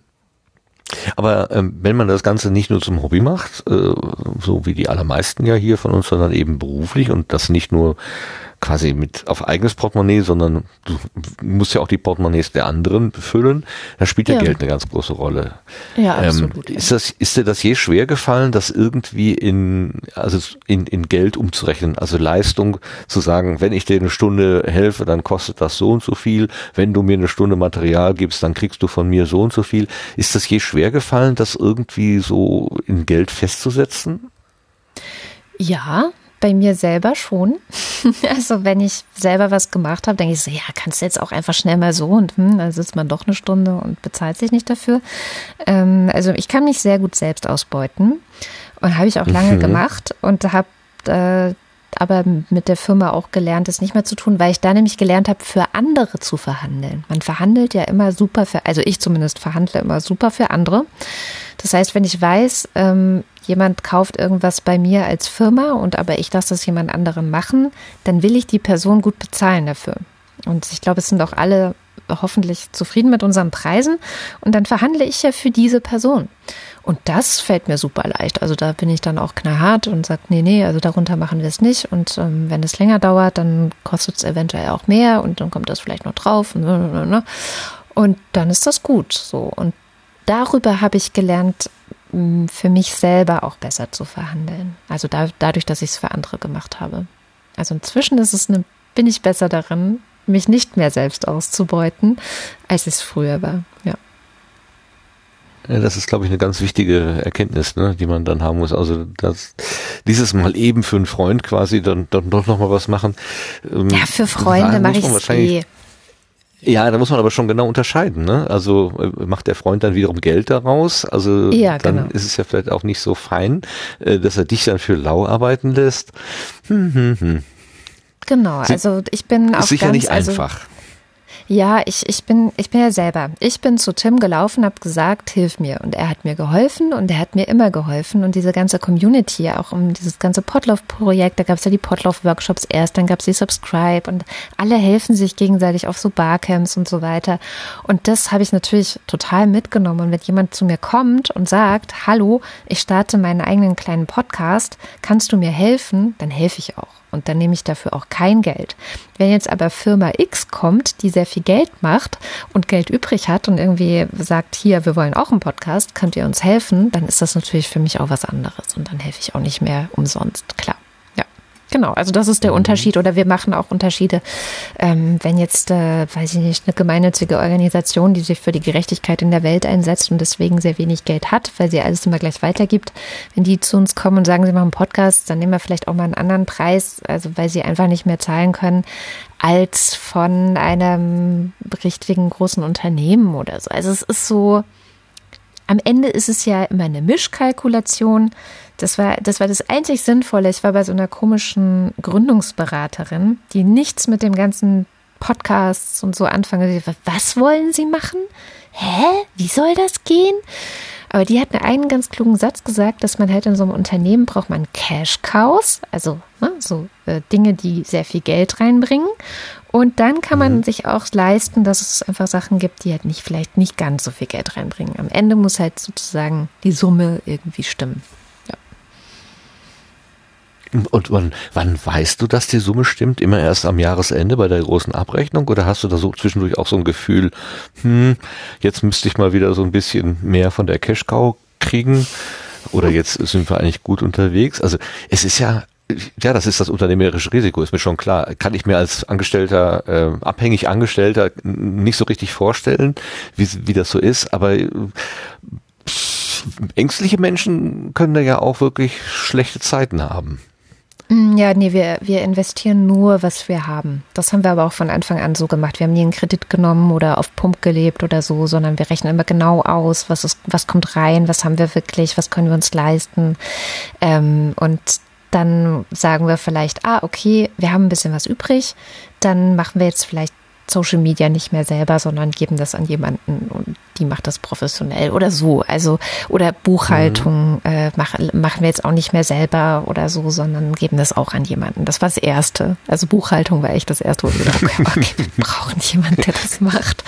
Social Media war das Zweite. Und naja, also es Hat ist wahrscheinlich so. Tim Prittler für ange, äh, an, angestellt. nee, ich glaube, das, äh, nee. Nee, nee, es ist ein ganz klassischer Nein, Steuerberater. Ich meine mein, nur, weil er hatte vor einiger Zeit mal Buchhaltung, war irgendwie, also er hat ja immer mal so Steckenpferde. Großes Themen. Ding, ja, ja, ich weiß. Und das war, nach Kalender war das ungefähr das zweitgrößte, was es gab, Buchhaltung. Ja. nee, also wirklich, wir, wir, wir versuchen schon immer zu gucken, machen wir Kassensturz, was kommt denn eigentlich so jeden Monat rein und ähm, dann gucken wir, was können wir vielleicht investieren. Aber wirklich, wir haben noch nie irgendwie investiert, wenn wir nicht wussten, wir haben das Geld. Also dieses Jahr zum Beispiel haben wir zwei Podcasts gestartet. Das eine war Kinderland und das andere war Frag mal Agi, ähm, die beide jetzt nicht Geld reinbringen, sondern aber klar, die kosten halt einfach erstmal. Und das war von Geld, was 2018 übrig geblieben war, sozusagen. Also wirklich sehr weit zurückgeht äh, und nicht von der Zukunft mhm. gepumpt war. Ja. Das klingt aber nach einem sehr so, so gesunden Unternehmen.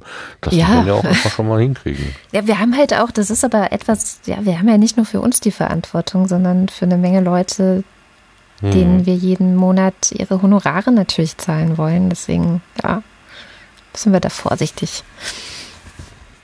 Jetzt ähm, also ihr habt ein schönes Angebot, ne, das soll ja auch stabil sein und vielleicht noch ein bisschen wachsen, auf jeden Fall aber mal nachhaltig, also ne, dass es nicht morgen wieder weg ist. Ähm, dazu gehört ja sicherlich auch so ein bisschen Werbung machen, also bekannt sein ähm, und ähm, dazu gehört doch wahrscheinlich auch in diesen ganzen Podcast-Verzeichnissen und so weiter sichtbar zu sein. Das, was man allenthalben immer wieder auch liest, ne, gibt uns Sternchen, dann sind wir halt oben mhm. in den, in den, oder liest und hört, gibt uns Sternchen und so. Macht ihr bewusst äh, Werbung und wie, was oder so so Suchmaschinenoptimierung. Wir hatten ja vorhin schon irgendwie Blog-Eintrag-Optimierung. Ähm, habt ihr so habt ihr so ein, sowas tatsächlich im, im, im Fokus oder lasst es einfach geschehen und und mal guckt mal was passiert? Äh, wir haben es ganz lange gar nicht im Fokus gehabt und haben einfach unser Ding gemacht und gehofft, dass es schon irgendwie jemand sieht und wahrnimmt und das hat auch immer super funktioniert, beziehungsweise wenn wir Auftragsproduktion machen, dann haben wir es auch als die Aufgabe des Auftraggebers, der Auftraggeberin gesehen, ähm, auch ein bisschen mitzutrommeln, weil die haben ja meistens schon ihre mhm. Zielgruppe oder so, äh, sei es jetzt Greenpeace, für die wir relativ früh schon was gemacht haben, oder ähm, dann haben wir für, für die Süddeutsche Zeitung machen wir einen Podcast. Die haben ja ihre Audience, sag ich mal. Und da ja. ist ja jetzt nicht unsere Aufgabe, dafür zu sorgen, dass Leute das mitbekommen, sondern das ist dann natürlich deren Aufgabe. Unsere Aufgabe ist, ein gutes Audio am Ende in meistens im WAV-Format abzuliefern. Und äh, das haben wir eigentlich auch immer gemacht. Wir haben aber tatsächlich jetzt zum ersten Mal in diesem Jahr eingesehen, dass es vielleicht nicht immer nur reicht, gute Produkte zu liefern und zu hoffen, dass man schon entdeckt wird, sondern das ist ja schon in den letzten Jahren so gewesen, dass äh, ich sag mal, Menschen, die schon sehr groß waren, gesagt haben, oh, ich mache jetzt auch einen Podcast. Und die verstopfen natürlich sehr stark diese Plattformen wie jetzt Apple Podcasts, Spotify oder so, so dass ähm, oh. früher waren, glaube ich, wir in unserer Bubble gut sichtbar, also auch auf diesen Plattformen, gerade Apple. Ähm, und jetzt ist es vielleicht nicht mehr so einfach, sichtbar zu sein für eventuelle neue Kundinnen und Kunden. Und da war dann schon irgendwann der Moment, dass wir zum Beispiel in Social Media mehr gegangen sind, versucht haben, da mehr ähm, ja, Communities aufzubauen und äh, jetzt auch uns mehr mit dem Thema PR tatsächlich beschäftigt haben. Ja, aber das ist ganz, ganz neu.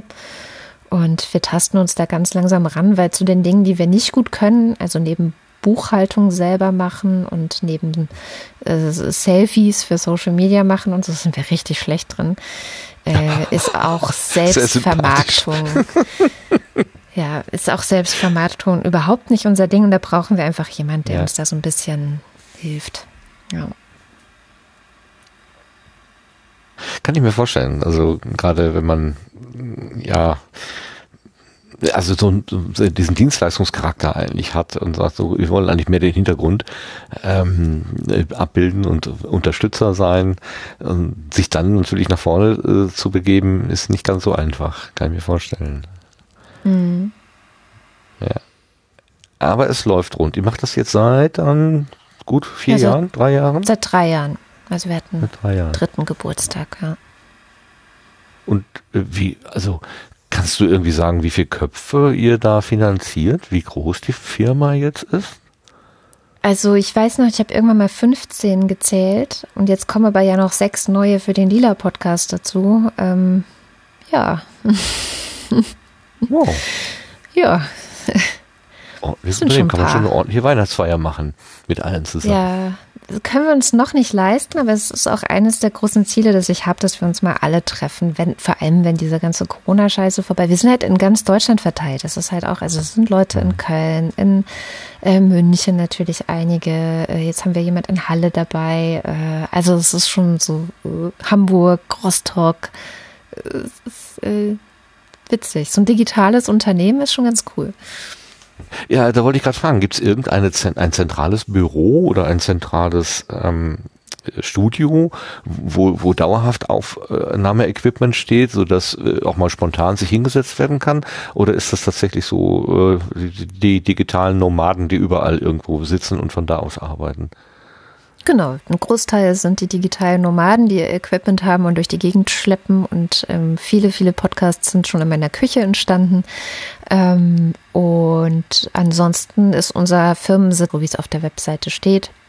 Ähm, wenn jetzt jemand Lust hat, äh, euch zu beauftragen, also äh, irgendein, irgendein äh, mal, Firma oder Verlag oder ein Verein oder äh, ein, ein, wie heißt das, eine Non-Governmental Organization oder so, hat, äh, hätte Lust, ähm, sich auch mal äh, akustisch zu äußern.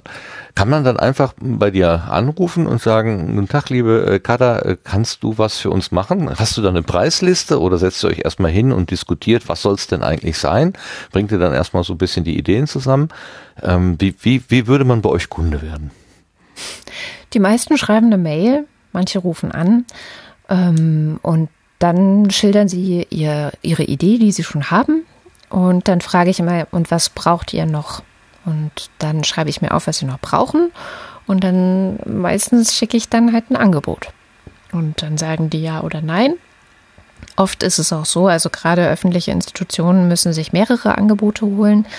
Ähm, dann wartet man und dann hört man nie wieder was von denen. Oder sie sagen halt, ja, äh, machen wir mit euch und dann wird es gemacht. Mhm. So einfach und ist die, das. Also ähm, unspektakulär. Was, da, was, dann entsteht, das, das Audiomaterial, das gehört dann aber auch quasi dem, dem Auftraggeber oder habt ihr da noch irgendeine so Verwertungsregel, dass ihr das dann auch noch für euch benutzen dürft als Werbematerial oder so?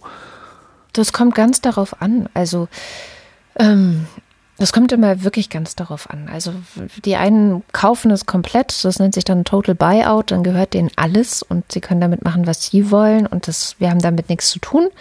Und aber manche wollen auch, dass es eine Haus-1-Produktion wirklich ist und dass da auch Haus 1 draufsteht. Und wenn wir sagen, ja, können wir uns auch vorstellen, weil ihr passt auch zu uns. Ne? Also das alles, was mhm. auf unserer Webseite zum Beispiel dann steht, da sagen wir halt auch, ja, das, da sind wir auch stolz drauf und das, das ist auch äh, unser Portfolio oder so.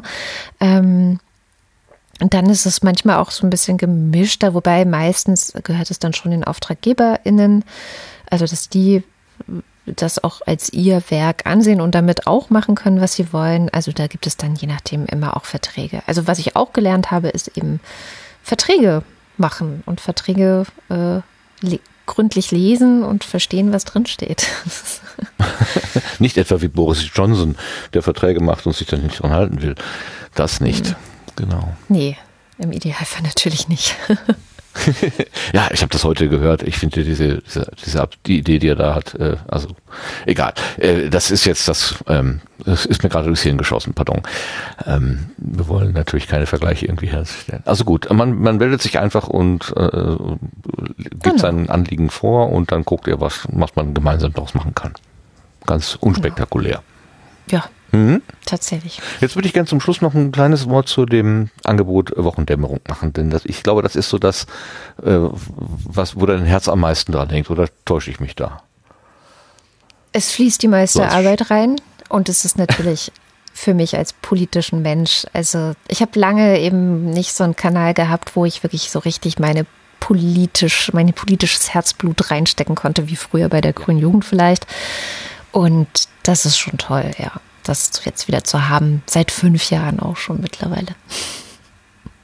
Aber äh, das, das steckt doch auch äh, so der Druck dahinter, informiert zu sein. Also du kannst dir im Prinzip Ja. so, äh, so mal, mal so eine Auszeit wirklich, gönnen, dass du sagst, ach, lasst mich doch alle mal in Ruhe mit euren Querelen da, mit euren ewigen Debatten um Brexit oder nicht. Das mir jetzt mal für komplett äh, Hupe interessiert mich nicht. Äh, äh, so richtig Augen zu machen kannst du nicht. Du bist also schon verpflichtet, am Ball zu bleiben. Ja, ich bin Ja, Nachrichtenjunkie. das, das endet dann am Ende ja. nur Okay. damit, dass du am Das trifft die richtige. die Bildzeitung liest oder so. Ne? Nur im Urlaub. Ja, wenn es nichts anderes gibt. Das tat mir irgendwie in der Seele leid. Aber es ist Ach, es war echt mal interessant, ne? Also, das äh, war erschreckend, aber auch fand, interessant. ich fand auch tatsächlich diese die Aufarbeitung dann ähm, von dem vom Stil der äh, Bildzeitungsnachrichten dann im Nachgang extrem interessant und aufschlussreich. Also es hatte tatsächlich hinterher einen Sinn, also zumindest für mich als also auf Rezipientenseite. Das ist schön. Das freut mich. Es ist wirklich aus der Not entstanden. Also wir haben nicht damit gerechnet, dass wir so gar kein Internet irgendwie haben. Und das ist halt wirklich die Basis für unsere Informiertheit. Ähm, aber dann weißt du, so eine Schnapsidee. Ja gut, dann lesen wir halt das, was in der Bildzeitung steht. fand ich äh, auf jeden Fall eine, eine interessante Herangehensweise und ähm, ich glaube, unter normalen Umständen, wenn man nicht zwingend äh, darauf angewiesen ist, ähm, ist das auch, glaube ich, nicht das Medium der Wahl. Also schon, schon spannend gewesen, das dann so aus der Ferne äh, zu hören. Hm. Ja, das war auch das Fazit eigentlich. Also ich habe mich noch nie so uninformiert gefühlt am Ende einer Woche. Das ist echt krass gewesen. Also es hat sich auch nicht gut angefühlt. Das ist äh, dann so uninformiert senden zu gehen. War schon irgendwie ein Scheißgefühl. Aber gut, war ein Experiment. Ein, ein sehr cooles, fand ich. Also doch. Und ähm, Danke. insgesamt, ähm, also Wochendämmerung ist tatsächlich äh, für mich, also ich wohne ja jetzt seit 15 Jahren nicht in Deutschland, sondern hier in Wien. Ähm, und äh, Wochendämmerung ist für mich irgendwie immer noch so mein, ich kriege halt auch mit, was äh, in Deutschland politisch los ist, tatsächlich. Also das ist so ein, ähm, so mein, äh, meine wöchentliche Ration ähm, Nachrichten von zu Hause quasi auch. Sehr gut. Eine Besonderheit bei der Wochendämmerung ist ja immer der Schluss, das Outro, wo ihr äh, die Unterstützerinnen und Unterstützer vorlest. Das ist inzwischen eine ziemlich äh, lange Liste geworden. Ähm, macht das noch Spaß, das immer so vorzutragen? Es nervt schon manchmal, ähm, zumindest, äh, ja, wenn man eh schon ein bisschen kaputt ist und dann weiß man, okay, jetzt müssen wir noch das. Aber es ist auch so lustig. Also, das ist halt auch so schön. Das ist für uns ja auch immer eine Überraschung, was die uns da wieder reinschreiben. Also es ist einfach, eigentlich lesen wir Name, Vorname vor, äh, Vorname, Nachname vor. Und aber die Leute schreiben halt in diese Felder unterschiedlichste Dinge rein. Und dann lesen wir das natürlich auch vor. Und das ist ein Spiel geworden, was sich so ein bisschen verselbstständigt hat wo es dann Witze gibt oder Filmzitate oder jemand äh, Grundgesetz hatten wir schon drin und äh, Zungenbrecher sind dabei. Äh, jemand liest, äh, schafft es, glaube ich, gerade oder versucht es, glaube ich, gerade uns Alice im Wunderland dort vorlesen zu lassen. Ist jede Woche eine neue Passage drin und ich glaube, die Person will es dann auch zusammenschneiden. Also so. Und von daher macht es dann natürlich wieder Spaß. Also das ist schon immer auch lustig und wir sind auch oft überrascht oder werden überrascht sozusagen von den Leuten. Ähm, ja, diese, diese Interaktion, die macht schon wahnsinnig viel Spaß. Und das ist halt auch das, warum wir es äh, machen, um wenigstens so ein bisschen ähm, ja, diese, diese, dieses Miteinander zu haben. Es ist leider nur für die, die uns halt auf Steady unterstützen, weil da kann ich jede Woche sehr unkompliziert eine Tabelle rausspucken lassen, ähm, die äh, übersichtlich für mich ist und das schon vorsortiert. Aber ja, also das ist tatsächlich noch so meine Überlegung, wie man es vielleicht schaffen kann, noch ein bisschen mehr unabhängig äh, von Steady und diesem ganzen Kanal dort, ähm, diese Interaktion, diese lustige Interaktion mit den HörerInnen, die uns sehr, sehr am Herzen liegt, wie man die vielleicht auch anders machen könnte, so dass, ja, ja, also so ein bisschen mehr Unabhängigkeit von Steady, aber da kaue ich schon seit Wochen und Monaten drauf rum, mir ist noch nichts Besseres eingefallen. Falls irgendjemand eine Idee hat, immer her damit. Ja, also ich würde ganz gerne so langsam von der Gartenbank runterkommen, aber ähm, ja, sehr gerne. ich kann auch langsam nicht, nicht mehr sprechen. natürlich möchte ich dich nicht abwürgen, falls du noch irgendetwas auf dem Herzen hast, wo du denkst, oh, das ist jetzt gerade hier im Garten gut aufgehoben, äh, eine Ankündigung für die Zukunft oder äh, keine Ahnung, äh, was auch immer. Ähm, aber ansonsten denke ich, wir haben echt wahnsinnig viele Themen gestriffen, gestreift, berührt. Ähm, äh, zur Privatperson Katrin, aber auch als äh, professionelle Podcasterin, als Produzentin, als Arbeitgeberin sozusagen, als Unternehmenschefin. Ähm, wow, also sehr viel zum Hören und so sehr viel zum Nachdenken. Ich danke dir ganz, ganz herzlich für die vielen offenen Worte, die du hier äh, gesagt hast. Ähm, das war zum Teil doch mehr als ich äh, gedacht hätte, äh, dass du bereit wärst, überhaupt von dir preiszugeben. Vielen Dank. Ich noch einen ganz kurzen Blick in den Chat werfen. Da waren nämlich noch ein paar Fragen. Ähm, so bevor wir dann hier die Gartenbank komplett verlassen. Ähm, und zwar war eine Frage, ob es auch öffentliche ja. Auftraggeber an Haus 1 gibt. Ähm, ja, ich meine schon. Also ich bin jetzt gerade gar nicht so sicher. Äh, wir, wir arbeiten unter anderem auch für die Körber Stiftung und ich glaube, das ist eine öffentliche Institution. Aber Friedrich ich, Ebert steht hier auch. Ja, für die haben wir auch schon mal was gemacht, genau. Ähm, Deutsche Welle Akademie ist auch ja, was genau. öffentlich-rechtliches. Ja, also immer wieder. Schon auch. Und ansonsten haus1.fm, das ist die Webseite, da äh, steht alles, auch Kontakte und so weiter. Und natürlich auch alle Podcasts, die äh, von Haus 1 produziert werden. Das sind viele inzwischen.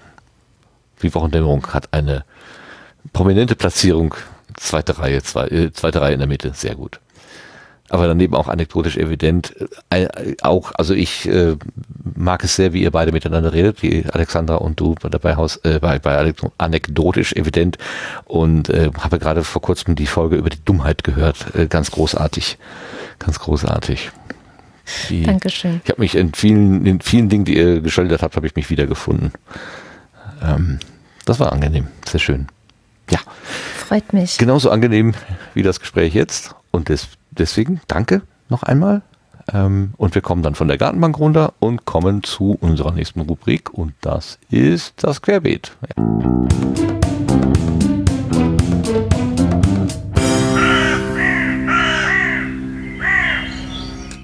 Im Querbeet gibt es dann Themen aus dem Podcastland, die jetzt nicht unbedingt mit der Person des Gäst, der Gästin oder des Gastes zu tun haben, sondern vielleicht auch mal so einen Blick über den Tellerrand und in die Technik.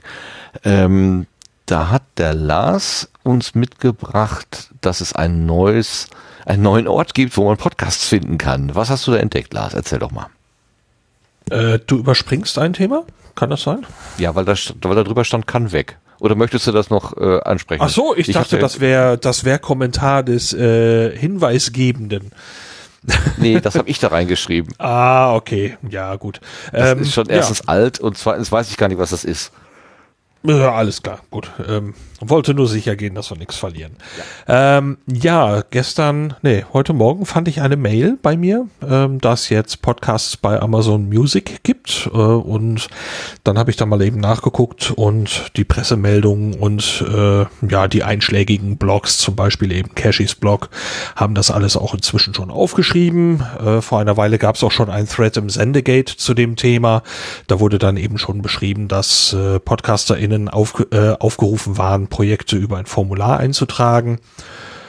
Und ja, jetzt äh, sind die halt gestartet. Es sind schon einiges an prominenten Projekten dort, äh, dort aufzufinden. Man kann jetzt über die Plattform halten, was man will, aber kurz informieren wollten wir mal eben drüber. Im Sendegate gibt es auch eine URL, über die jemand auch schon mal einen Podcast eingereicht hat. Ich selber bin ein bisschen skeptisch, was diese URL angeht, ähm, ob die dann wirklich äh, diese Person betrifft oder diesen, diesen schöpfenden Menschen, der den Podcast macht. Ähm, sagt, ja, unser Podcast ist dann dort aufgenommen worden, aber ich habe nie eine Bestätigung bekommen. Ich frage mich, ob zum Beispiel diese Bestätigung dann an jemand anders ging, weil man wohl einen dritten Link benutzt, der an jemand anders ging. Ähm, ja, dann gibt's aber auch eine FAQ auf dieser Seite und die könnte man sich auf jeden Fall mal eben durchlesen und zum Beispiel eine der, der wahrscheinlich brennenden Fragen ist, ob Amazon Music äh, Schrägstrich Audible äh, den Content selber hosten oder ob das weiterhin auf der eigenen Seite stattfindet. Und die geben dort in dieser FAQ als Antwort an, dass man direkt vom eigenen Hoster streamen wird und alle, alle Statistiken und so weiter eben weiter funktionieren werden. Das äh, ist vielleicht noch wichtig zu wissen. So, und was man da jetzt draus macht, äh, wie man da jetzt drauf äh, zusteht, kann, glaube ich, jeder oder jede für sich selber wissen. Ja, wieder eine Plattform mehr, äh, wo man Podcasts finden kann. Hm, ja, Fluch und Segen. Nimm was, nimm was einfach als Information, genau wie du es gesagt hast. Dankeschön dafür. So, und weil wir ja ein Community-Magazin sind, äh, muss ich hier erwähnen, dass ähm, ich äh, irgendwie offenbar was nicht mitbekommen habe, denn äh, es scheint eine Podcasterin-Hochzeit gegeben zu haben. Und äh, für das, was da geschrieben wird, die Dela hat das nämlich geschrieben. Wisst ihr was, hat sie geschrieben? Äh, ich habe ihn angelegt, habe ihn ein Frühstück gemacht, ich habe ein T-Shirt geklaut, habe Hexendinge für ihn, habe die Rudelführer um Erlaubnis gefragt. Ich glaube, der Ilbitz ist jetzt meiner, liebes Universum, so richtig. Klau dir deinen eigenen. Ja, und äh, da kann man ja eigentlich nur sagen, auch vom Sendegarten, herzlichen Glückwunsch an die beiden. Alles Gute. äh, für mich ist das komplett aus dem Himmel gefallen. Alles Gute. Hat, hattet ihr irgendwas, äh, genau. äh, hattet ihr irgendwas wahrgenommen vorher? Auch nicht. Nein. Nein. Ja, ich, ich las einen Tweet, weil jemand schrieb, na endlich ist es offiziell. Mit euren Andeutungen hätte man ja schon irgendwie ein Kraftwerk betreiben können oder irgendwie sowas. Mit der Energie eurer Andeutungen hätte man ein Kraftwerk betreiben können oder so. Also da habe ich gedacht, hä, ist mir irgendwas entgangen? Aber ja, wahrscheinlich ist mir was entgangen. Jedenfalls ganz, ganz, ganz, ganz, ganz herzliche Glückwünsche von dieser Stelle. Jo. Dann kommen wir schon zum Blühkalender. Genau.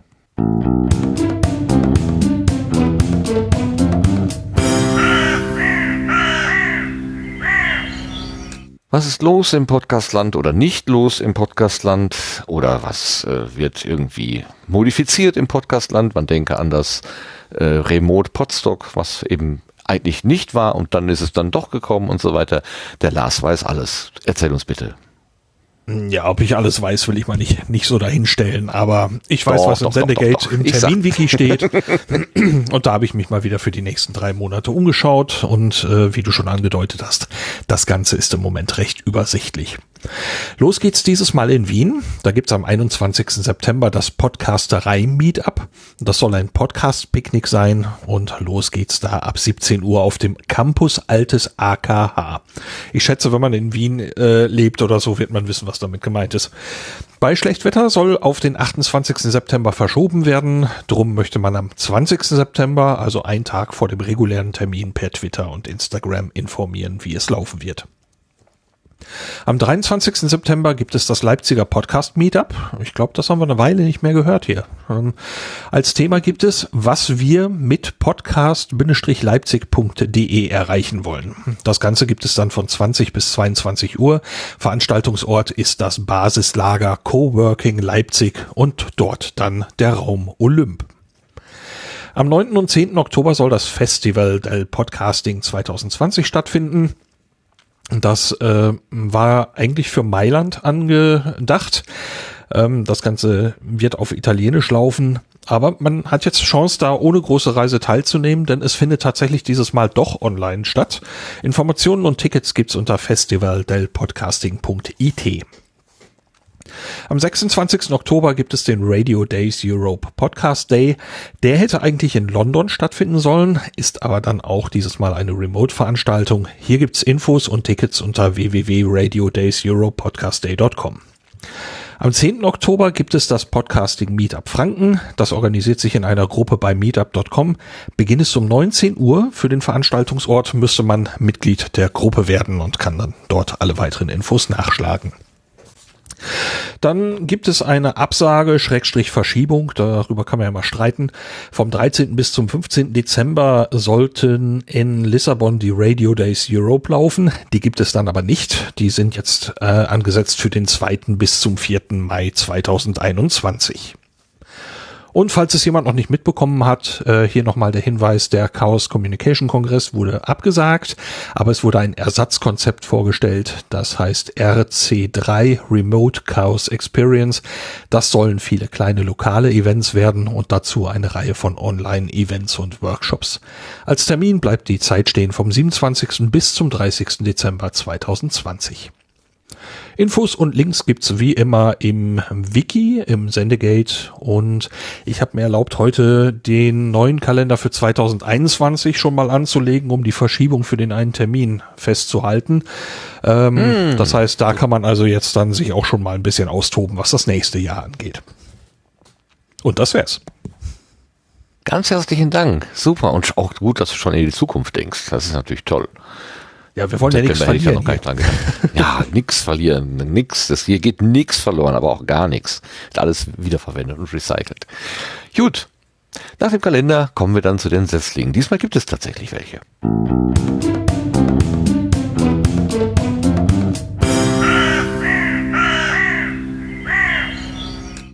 So, ich habe äh, einen gefunden, einer ist uns zugeworfen worden und einer ist ja, es ist kein Setzling, es ist ein Endling. Naja, gut. Ähm, fangen wir mit dem ersten an. Und zwar hat der Tim Süß, das ist der Lord Ampersand, äh, der hat uns ja lange Zeit äh, mit auf den Waldspaziergang genommen, bevor er dieses Angebot eingestellt hat, hat ein neues Audioangebot gemacht und äh, es ist ein Podcast zum Thema Zeichnen.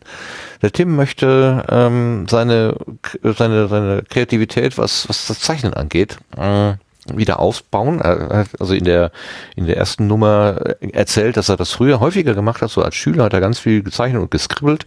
Das ist so ein bisschen untergegangen äh, und er möchte das wiederbeleben und noch besser werden, als er vorher gewesen ist. Äh, schon seit einiger Zeit sieht man mal immer wieder Skizzen, die er auf Twitter für, also ich sehe das auf Twitter, wahrscheinlich benutzt er auch noch andere Kanäle, aber ich sehe es halt auf Twitter, dass er die Ergebnisse von seinen äh, Versuchen da fotografisch festhält und äh, veröffentlicht. Und das sieht alles schon wahnsinnig gut aus. Also Hut, Hut ab, Hut ab. Und er macht jetzt dazu eine, ein begleitendes Podcast-Angebot und nennt es lustigerweise äh, Roboter und Pilze und er hat auch das Logo, glaube ich, äh, dazu selbst gemalt. Mm, ich habe versucht, irgendwie ein bisschen Audio daraus zu holen. Das hat aber nicht so ganz geklappt, aber dabei habe ich gesehen, dass er ein ein ähm, anderes oder ein neues, eine neue Plattform benutzt, nämlich diese Funk Whale Plattform, von, von der wir vor einiger Zeit auch schon mal gesprochen haben. Ähm, ich bin jetzt nicht im Bilde darüber, was genau und wie, fun wie das genau funktioniert. Weiß das spontan einer von euch, was zu ergänzen zu Funk Vale? Kann ich da einfach, wenn ich Podcasterin bin, meine Sachen reinwerfen oder muss ich da irgendwie mich einkaufen oder wisst ihr, wie es geht? Klau. Äh, magst du lieber? Nee, äh, ich glaube, du bist etwas tiefer drin. Äh, ich habe es mir jetzt auch eine Weile nicht mehr angeguckt. Äh, was ich gesehen hatte damals war lauffähig, aber noch ein bisschen hakelig von der Bedienung. Ich würde darauf wetten, dass die das inzwischen deutlich, äh, deutlich glatter gezogen haben.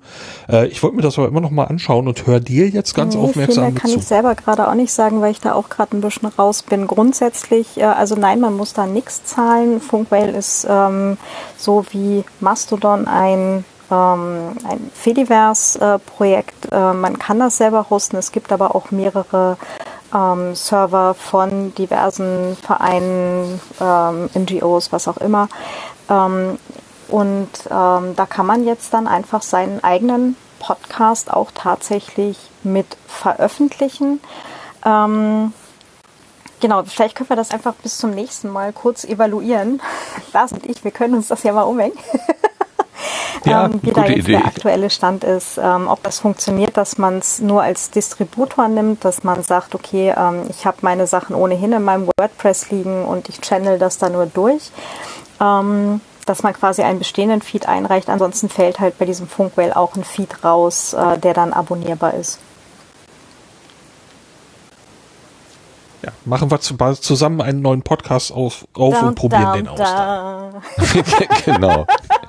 Du schneidest. Der Rest ist Geschichte. Ah, ja, ich hab's. ich glaube, wir brauchen erstmal ein Thema. Aber ich mache ich mach jetzt hier einfach mal spontan eine Minute äh, von, äh, aus, von dieser Webseite einfach mal hören, äh, was hier passiert, wenn ich auf den Abspielbutton drücke. Mal sehen.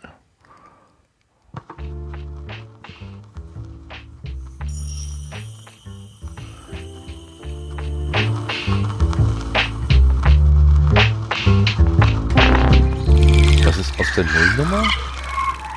Hallo und herzlich willkommen bei Roboter und Pilze, einem Personal Podcast übers Zeichnen und Illustrieren. Mein Name ist Tim und das ist die Nullnummer dieses Podcasts. Es ist also keine reguläre Folge, sondern eine, in der ich erkläre, worum es in diesem Podcast geht. Und es geht um Folgendes. Vor etwas mehr als 100 Tagen habe ich nach langer, langer Zeit wieder damit angefangen zu zeichnen. Zeichnen, das mochte ich eigentlich schon immer, habe das immer gerne gemacht, ähm, vor allem in der Schule und ähm, war auch ziemlich gut zum Zeichnungsunterricht. Und während dem Studium ähm, hat sich das aber wieder geändert und äh, ich habe damit aufgehört. Dafür habe ich anderes Gestalterisches gemacht, also Typografie, ich habe Schriften entworfen, viel fotografiert und so digitale Kunst gemacht und das Zeichnen war dabei nie wirklich verschwunden. Also so beim Telefonieren oder so habe ich auch immer so ein bisschen was gedudelt. Aber so als, als äh, wirkliche Disziplin war das wirklich eher im, im Hintergrund. Und jetzt, ähm, viele Jahre später, habe ich gemerkt, dass ich das wirklich vermisse. Also dieses Zeichnen, das, das ich damals in der Schule hatte, ähm, das, das fehlt mir. Und das will ich mir ja tun. Ich möchte sogar richtig gut drin werden. Und zwar am liebsten so gut, dass ich mich irgendwann mal Illustrator nennen kann. So, da, ach so, wo ist mein Schäfchen? Da. So. Das, das, na, ich bin so leise. Hallo? Man hört mich, ja? ja. Hallo? Noch jemand da? Okay, ja, ich ja, ja. war so leise in meinen eigenen Ohren, dass ich äh, irgendwie irritiert war. Gut, also ich habe versucht, das irgendwie da rauszukopieren, das hat nicht funktioniert, aber live abspielen geht. So, es funktioniert, also Funkwell funktioniert. Und bis zum nächsten Mal versuchen wir uns ein kleines bisschen darüber zu informieren, was es eigentlich ist. Super. Ja, tolles Angebot, denke ich, für alle, die die zeichnen möchten. Ähm, Zeichnen im Audio ist natürlich eine besondere Herausforderung. Ähm, der Tim wird es schaffen, da bin ich ziemlich sicher. So, das nächste ist ein Vorschlag, der zweimal gekommen ist, äh, von Hörerinnen, einmal vom Sascha und einmal vom Lehauke. Und zwar geht es um den Podcast Elf Leben. Das ist ein Angebot von Max Jakob Ost, den wir ja auch unter G. Nee, unter G Netzer, at G Netzer auf Twitter kennen. Ähm, ein Sportjournalist, Sportpodcaster, ähm, den wir, hatten wir den schon im Gast? Ich glaube ja, als Gast im Studio, ich im Garten. Jedenfalls habe ich ihn ähm, schon auch auf, auf Bühnen von, von der Subscribe gesehen und sein Angebot der Rasenfunk ist ja vielen auch bekannt, vor allen Dingen, wenn sie Sport interessiert oder Fußball interessiert sind. Und ähm, da gibt es jetzt etwas Neues, denn der äh, Max Jakob hat sich zwei Jahre lang vergraben und versucht herauszubekommen, wer denn eigentlich die Person ähm, äh, Uli Hoeneß ist. Also was, was kann man über Uli Hoeneß rausbekommen? Äh, was ist diese Figur, dieser, diese Person? Äh, was kennzeichnet sie? Und hat ein, quasi ein ja, so eine Art Porträt daraus äh, gemacht äh, über den, äh, über diese Person. Und das ist jetzt das neue Angebot Elf Freunde, heißt das. Ähm, und ähm, äh, der Sascha und der Lehauke äh, schreiben, ich habe einen Vorschlag für den Setzling und der Lehauke schreibt, Sendegarten, damit der Genetzer sich nicht selbst pluggen muss. Hier ein sehr empfehlenswerter Setzling, elf Leben. In diesem Thread äh, meldet sich dann auch der äh, Max selber nochmal zu Wort und schreibt dazu, weil einige Nachfragen dazu kamen. Ihr könnt den Podcast überall abonnieren, wo es Podcasts gibt. Er wird nicht hinter einer Paywall liegen oder exklusiv bei einer Plattform. Kommt Leute. Ist doch klar, oder? lächelndes Gesicht mit Heiligenschein. ähm, das äh, liegt wohl daran, dass es ähm, auf so einer Plattform art19.com liegt und bei Audio Now irgendwie auch untergebracht ist, aber es ist da nicht exklusiv, sondern man kann es eben auch frei hören. Und da habe ich auch einen kleinen Ausschnitt von mitgebracht. Wenn ihr den Uli Hoeneß kennenlernen wollt, das habt ihr schon selbst geschafft. Und wenn ihr wollt, könnt ihr es im Google nachschauen. Denn was anderes haben die, die die Bücher geschrieben haben, auch nicht gemacht. Naja, ein bisschen mehr habe ich schon gemacht, aber halt kein Buch. Hi, mein Name ist Max Jakob Ost. Ich bin Sportjournalist aus München und bisher kannte man mich vor allem aus meinem eigenen Fußballpodcast, dem Rasenfunk. Aber die letzten zwei Jahre meines Lebens habe ich auch noch etwas anderem gewidmet und das könnt ihr alle jetzt endlich, endlich hören. Seit zwei Jahren beschäftige ich mich mit einer der faszinierendsten Persönlichkeiten des deutschen Fußballs, Uli Hoeneß. Manche lieben ihn, manche hassen ihn. Und ich? Tja, keine Ahnung. Ich habe noch keine abgeschlossene Meinung zu ihm und manchmal glaube ich, damit bin ich der Einzige in Deutschland. Genau das ist der Grund, warum ich diesen Podcast unbedingt machen wollte und die Idee auch nicht abfallen lassen, als das ganze Projekt schon kurz vor dem Ausstand. Ich bin in das Leben von Uli Hoeneß eingetaucht und nehme euch mit in seine Welt. Und nein, ich habe nicht nur gegoogelt. Ich habe Bücher gelesen, Dokumentationen gesehen, mehr Zeit in Zeitungsarchiven verbracht als an der frischen Luft und in ganz Deutschland Interviews geführt. Aus einer fixen Idee wurde so das Projekt meines Lebens. Gemeinsam werden wir nicht nur die Geschichte von Uli Hoeneß, sondern auch die des deutschen Fußballs aufarbeiten. Und ihr könnt mir dabei zuhören, wie ich versuche, eine Antwort auf die Frage zu bekommen, kann denn irgend so ein Podcaster aus München überhaupt mit Uli Hoeneß sprechen, wenn er denn will? Kriege ich ihn für ein Interview? Ab dem 9. September könnt ihr die ersten Folgen hören. Auf Audio Now und überall, wo es Podcasts gibt. Es wird spannend. Versprochen.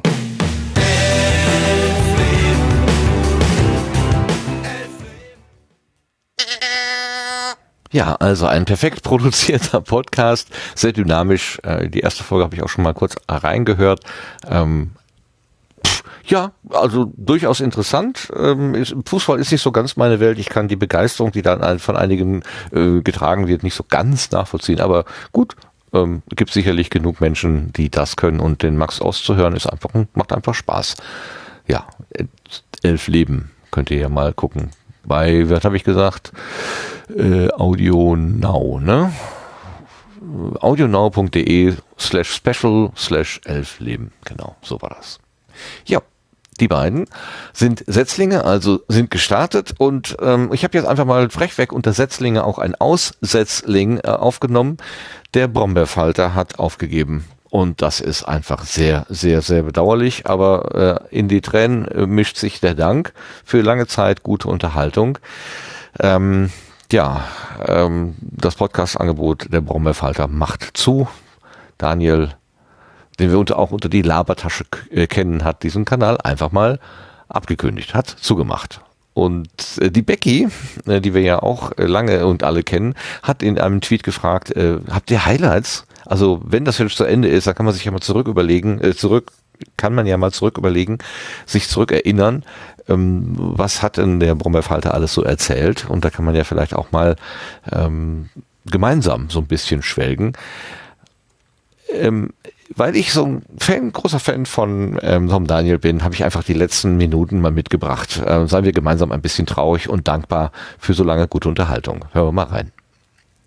So, der aufmerksam zuhörende Mensch wird sich jetzt vielleicht die Frage stellen, wenn er schon sagt, dass er nichts zu erzählen hat, warum startet er dann eine neue Folge? Äh, ja, aus dem einfachen Grund, ich habe eine Entscheidung getroffen. Ähm, Brombeerfalter ist zu Ende. Das ist hier die letzte Folge. Ähm, meine anderen Formate, hier äh, die Radreisegeschichte 4812 und die Krümelschublade, die werde ich weiter betreiben. Äh, es ist einfach so, das nächste halbe bis dreiviertel Jahr wird sich hier äh, beruflich bei mir nichts Erzählenswertes großartig ereignen. Und auch in der Zeit davor hat sich ja immer wieder äh, Zeugs wiederholt und ich bin einfach der Ansicht, der Brombeerfalter ist durcherzählt. Deswegen hier äh, ein klar definierter Schluss. Ich werde auf jeden Fall die Seite noch ein Weilchen online lassen. Für die Leute, die noch am Nachhören sind, ganz klar. Ähm ich möchte auch nicht ausschließen, dass ich irgendwann wieder mal ein Monologformat starten werde. Das wird dann unter irgendeinem anderen Namen passieren, den ich jetzt noch nicht kenne, weil ich auch momentan noch keine derartigen Ambitionen habe. Aber auf jeden Fall sage ich allen euch lieben Dank fürs lange Zuhören, für die vielen Jahre der, der, der, der, der Treue. Wenn es den einen oder anderen unterhalten hat, würde mich das sehr freuen. Ich glaube aber tatsächlich, dass das der Fall ge gewesen sein könnte, so wie die, äh, wie die Reaktionen immer wieder waren. Äh, dafür ganz, ganz lieben Dank. Und wie gesagt, ich verschwinde nicht aus der Podcast-Landschaft, aber hier ist jetzt äh, definitiv Licht aus. Und damit sage ich danke für den Lausch, macht's gut, tschüss, euer Daniel.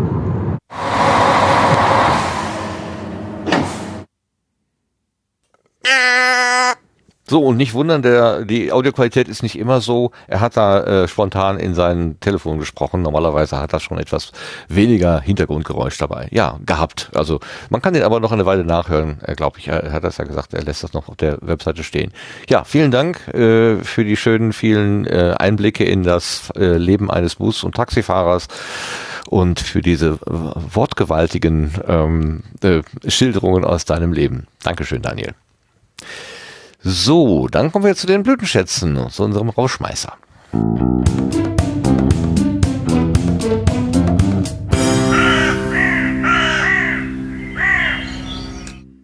In einer wilden Reihenfolge, die jetzt hier willkürlich irgendwie entstanden ist, äh, steht der Lars ganz am Anfang. Lars, was hast du mitgebracht als Blütenschatz?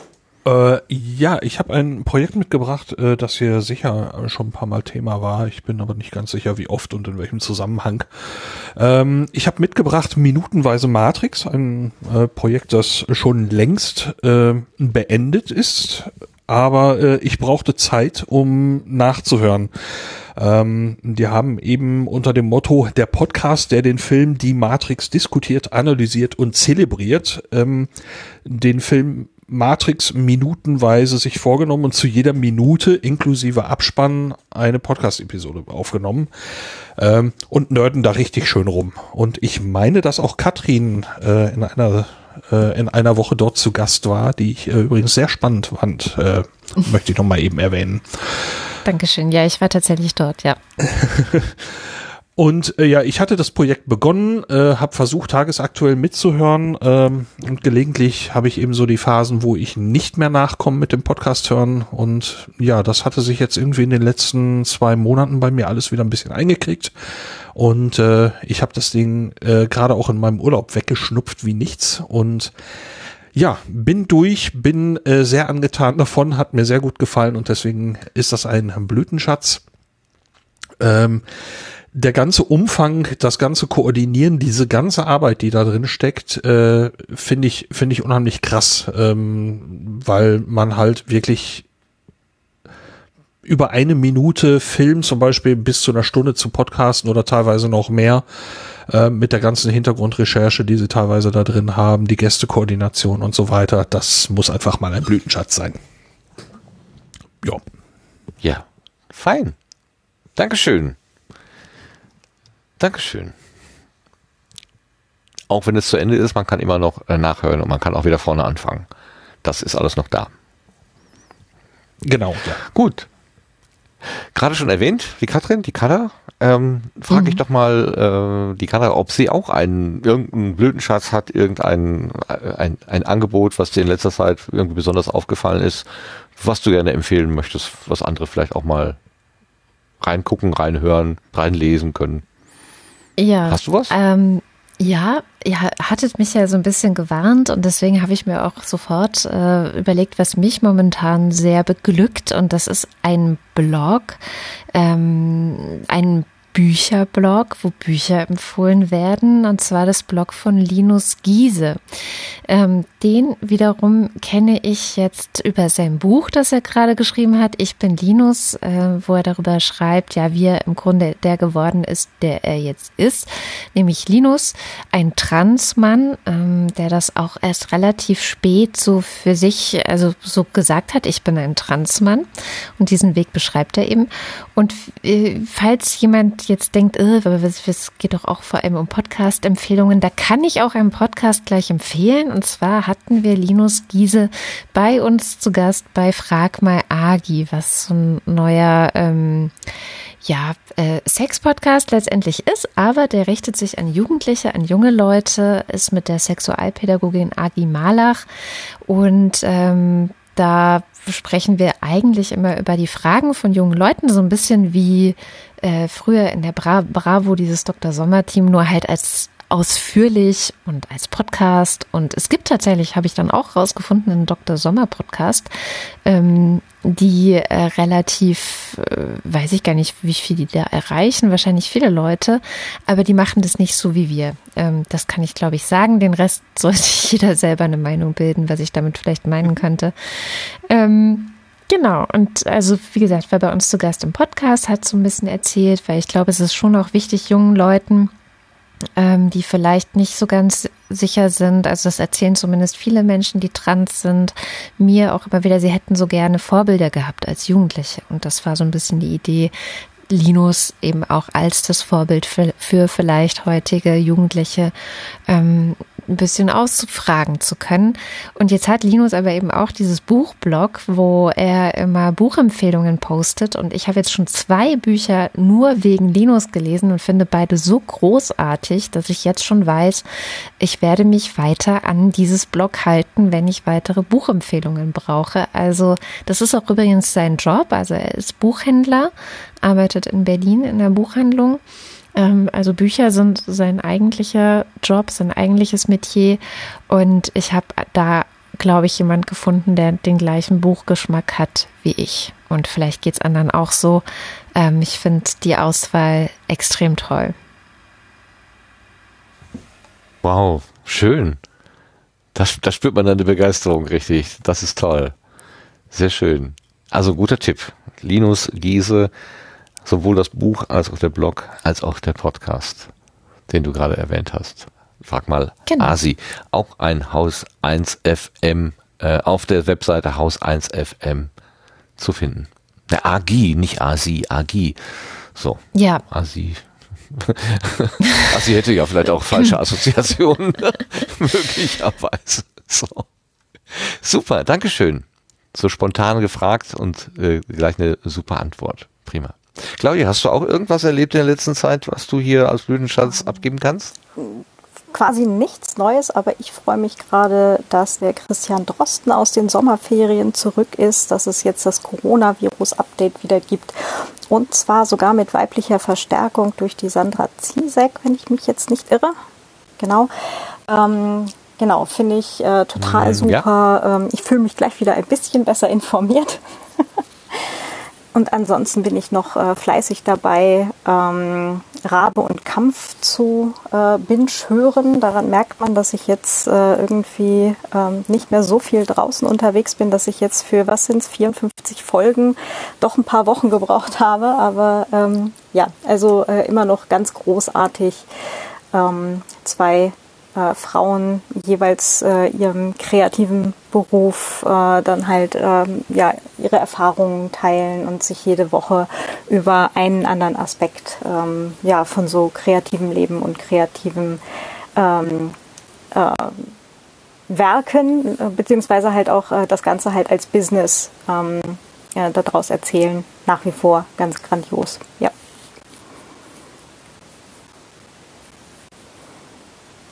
Ja, prima. Dankeschön auch dafür. Ähm, Sebastian, hast du was an Blütenschatz? Äh, Oder hast du Mut zu keimen? Ich muss Mut haben. Super. Wir mögen das, wenn du mutig bist. Mut zu keinem Blütenschatz, genau. Es ist nämlich keine Pflichtveranstaltung. Also für alle, die das vielleicht zum ersten Mal hier hören, äh, das ist natürlich nichts, wo man jetzt gezwungen ist, irgendwas zu sagen. Wenn man nichts hat, ist auch gut. Also äh, nicht immer ist es so, dass einem irgendwas äh, so äh, ja, begegnet ist, wo man sagt, ja, das ist jetzt ganz besonders toll. Nee, Dankeschön für den Mut. Sehr gut. Ähm, ich finde das ganz lustig. Ich kann sehr schön anknüpfen an äh, das, was Claudia gerade sagte. Die Freude, dass Herr Drosten wieder da ist. Und ähm, ich habe äh, mit noch größerer Freude gehört, dass er nicht nur für den Norddeutschen Rundfunk sozusagen für die Wissenschaftler da ist, sondern auch für die Kinder. Es gibt nämlich eine Kinderfunksendung, Mikado, im Norddeutschen Rundfunk, und da hat er sich in der letzten Ausgabe eine ganze Stunde Zeit genommen, um Kinderfragen zu beantworten. Der Dr. Drosten ähm, aus Berlin. Und das fand ich eigentlich, äh, fand ich so schön, dass ich hier das zu meinem Blütenschatz gemacht habe und habe auch einen Ausschnitt mitgebracht, äh, den ich hier gerne mal abspielen lassen möchte. Samuel, sieben Jahre aus Göttingen, möchte aber vorsichtshalber doch noch äh, dieses hier wissen. Können Pflanzen auch das Coronavirus übertragen? Pflanzen können das nicht. Das kann man ganz eindeutig so sagen. Eine Pflanze ist da wie in jeder andere Gegenstand auch. Also mhm. natürlich kann man rein theoretisch auf das Blatt von einer Pflanze spucken oder da kann ein Virus aus der Luft drauf rieseln und dann klebt das auf dem Blatt, aber das kann sich nicht in dieser Pflanze vermehren. Mhm. Und das ist, sind aber auch Fragen, äh, die gekommen sind von Martin zum Beispiel die Frage auch ganz konkret, wie lange überlebt das Coronavirus auf Büchern und vielleicht auch generell auf mhm. Gegenständen? Ne? Also er hatte jetzt speziell auch gefragt, weil er sich wahrscheinlich die Frage gestellt hat, wie ist das, wenn man Bücher von Freunden oder aus der Bücherei ausleiht? Das hatte er so dazu geschrieben. Ähm, aber wie ist das auf Gegenständen? Also da ist das auch wieder so, es gibt natürlich Labordaten dazu und da könnte man jetzt genau sagen, so und so viel Stunden bei so und so viel Grad Celsius bleibt das Virus aktiv auf der Oberfläche. Aber ich glaube, es ist wichtiger, dass man sich erstmal klar macht, das muss ja auf so ein Buch erstmal draufkommen. Mhm.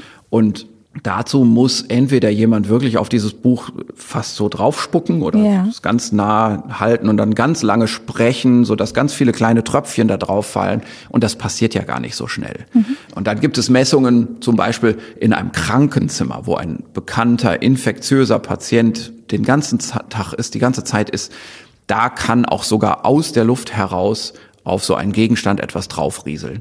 Aber das ist ja auch nicht die normale Situation, die wir im Alltag haben. Das heißt, die meisten Gegenstände kriegen erstmal gar kein Virus ab. Mhm. Und dann muss man natürlich auch noch sagen, wenn sie dann doch Virus abgekriegt haben auf der Oberfläche, dann trocknet das Virus ganz schnell ein. Und ein trockenes Virus ist in der Regel nicht mehr infektiös. Und das geht in kurzer Zeit. Wenn also man sich von jemandem, einem Klassenkameraden oder so ein Buch ausleiht, dann kann man sich ziemlich sicher sein, dass da kein infektiöses Virus mehr dran ist, selbst wenn der infiziert war. Also da infiziert man sich nicht dran. Wir haben eben mehr und mehr jetzt auch in der Wissenschaft die Meinung, dass das viele Desinfizieren im Alltag, dass man überall Desinfektionsmittel draufsprüht, sicherlich gegen dieses Coronavirus praktisch also fast gar nicht hilft. Das hat also eine, nur eine sehr geringe Bedeutung. Mhm. Das ist wichtig im Krankenhaus zum Beispiel, mhm. wo man eben wirklich Patienten hat, die wirklich positiv für das Virus sind.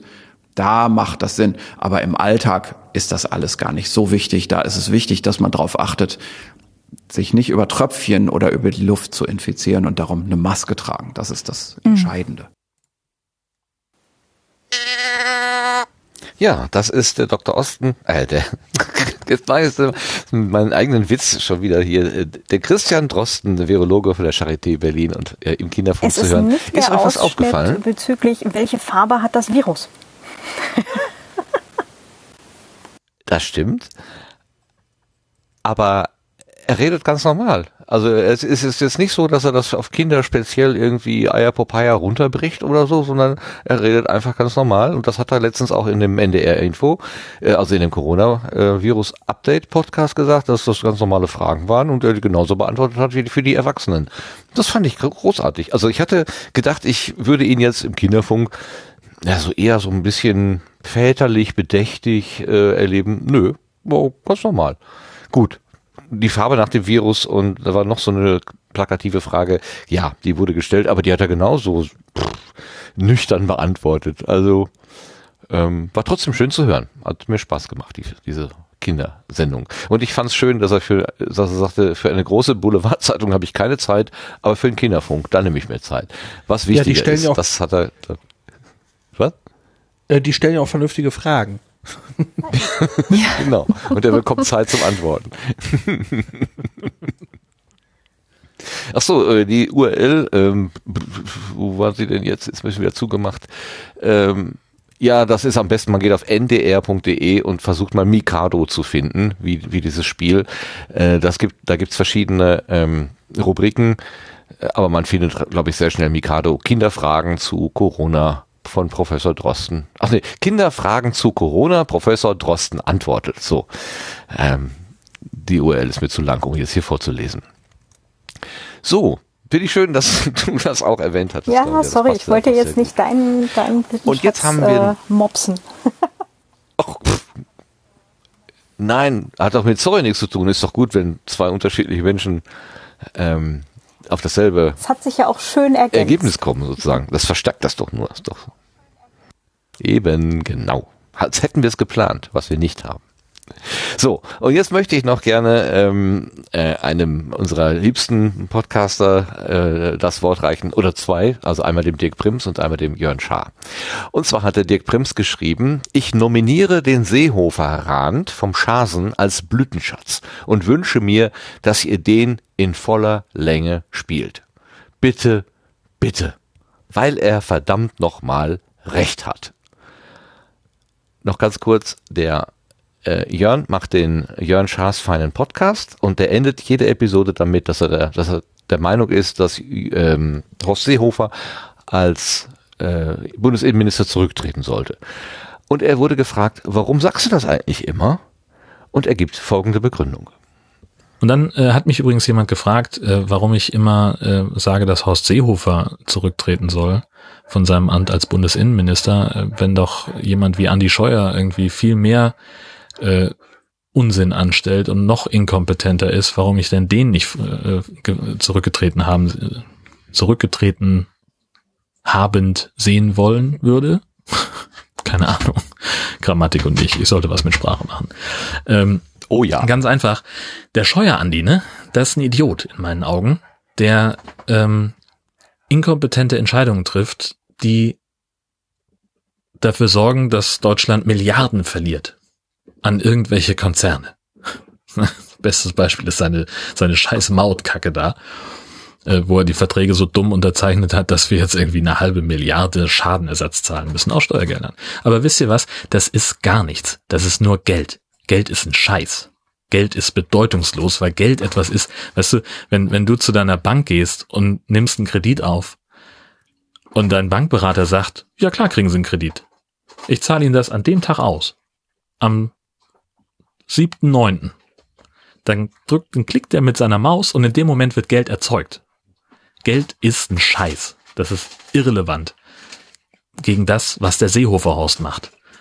Denn der Seehofer-Horst verbietet es den Bundesländern, Flüchtlinge aus dem Mittelmeer aufzunehmen. Dass Deutschland mit dafür gesorgt hat, dass Menschen im Mittelmeer ertrinken.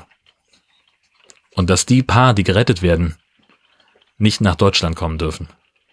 Der Seehofer ist derjenige, der sich hinstellt und sagt, geil, an meinem 69. Geburtstag wurden 69 Ausländer abgeschoben in ein Kriegsgebiet. Super. Ich hab's voll geschafft. Nicht, dass ich darum gebeten hätte, aber hey, ich freue mich trotzdem. Die werden wahrscheinlich erschossen. Aber pff, hey, ist mein Geburtstag. Deswegen bin ich der Meinung, dass Horst Seehofer als Bundesinnenminister zurücktreten sollte. Bis das passiert oder bis hier eine neue Folge erscheint von Jörn Schaas von einem Podcast, wünsche ich euch trotz allem eine fantastische Zeit. Tschüss. Ja, mit dem Spruch geht er aus jeder seiner Episoden seit, ich weiß nicht, einem Jahr oder so. Und dieser Ausschnitt war aus Jörn Schaas feinem Podcast 283 und damit erfüllen wir den Hörerwunsch von Dirk Prims. Und es war mir eine Freude. Wir beide. so. Gibt's noch Kommentare dazu? Zu dem, was Jörn, Jörn gesagt Jörn. Ja, Jörn.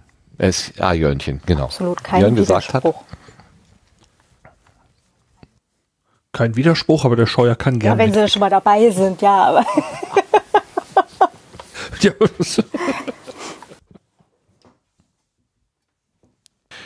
Ja, ich erwähne es nur, es gibt im äh, Logbuch Netzpolitik 359 auch einen Rand über äh, Seehofer von Linus Neumann.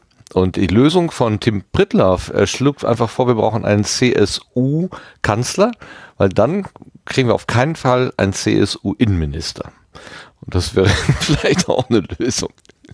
Der ist aber für mich jetzt hier zu lang äh, einzuspielen. Aber wer das hören möchte, also da hat sich Linus auch nochmal in fast ähnlicher Art und Weise über Herrn Seehofer geäußert. Äh, LNP 359 wäre das.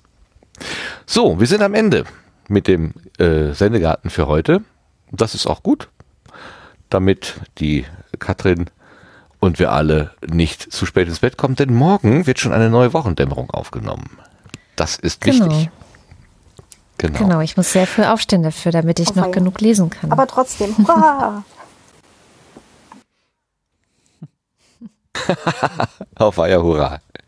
Gut, wir gehen aber nicht raus ohne Dank. Und zwar erstmal Dank an den Chat, der hier heute mit uns so ein bisschen äh, äh, gelauscht hat und auch ein bisschen was reingeschrieben hat.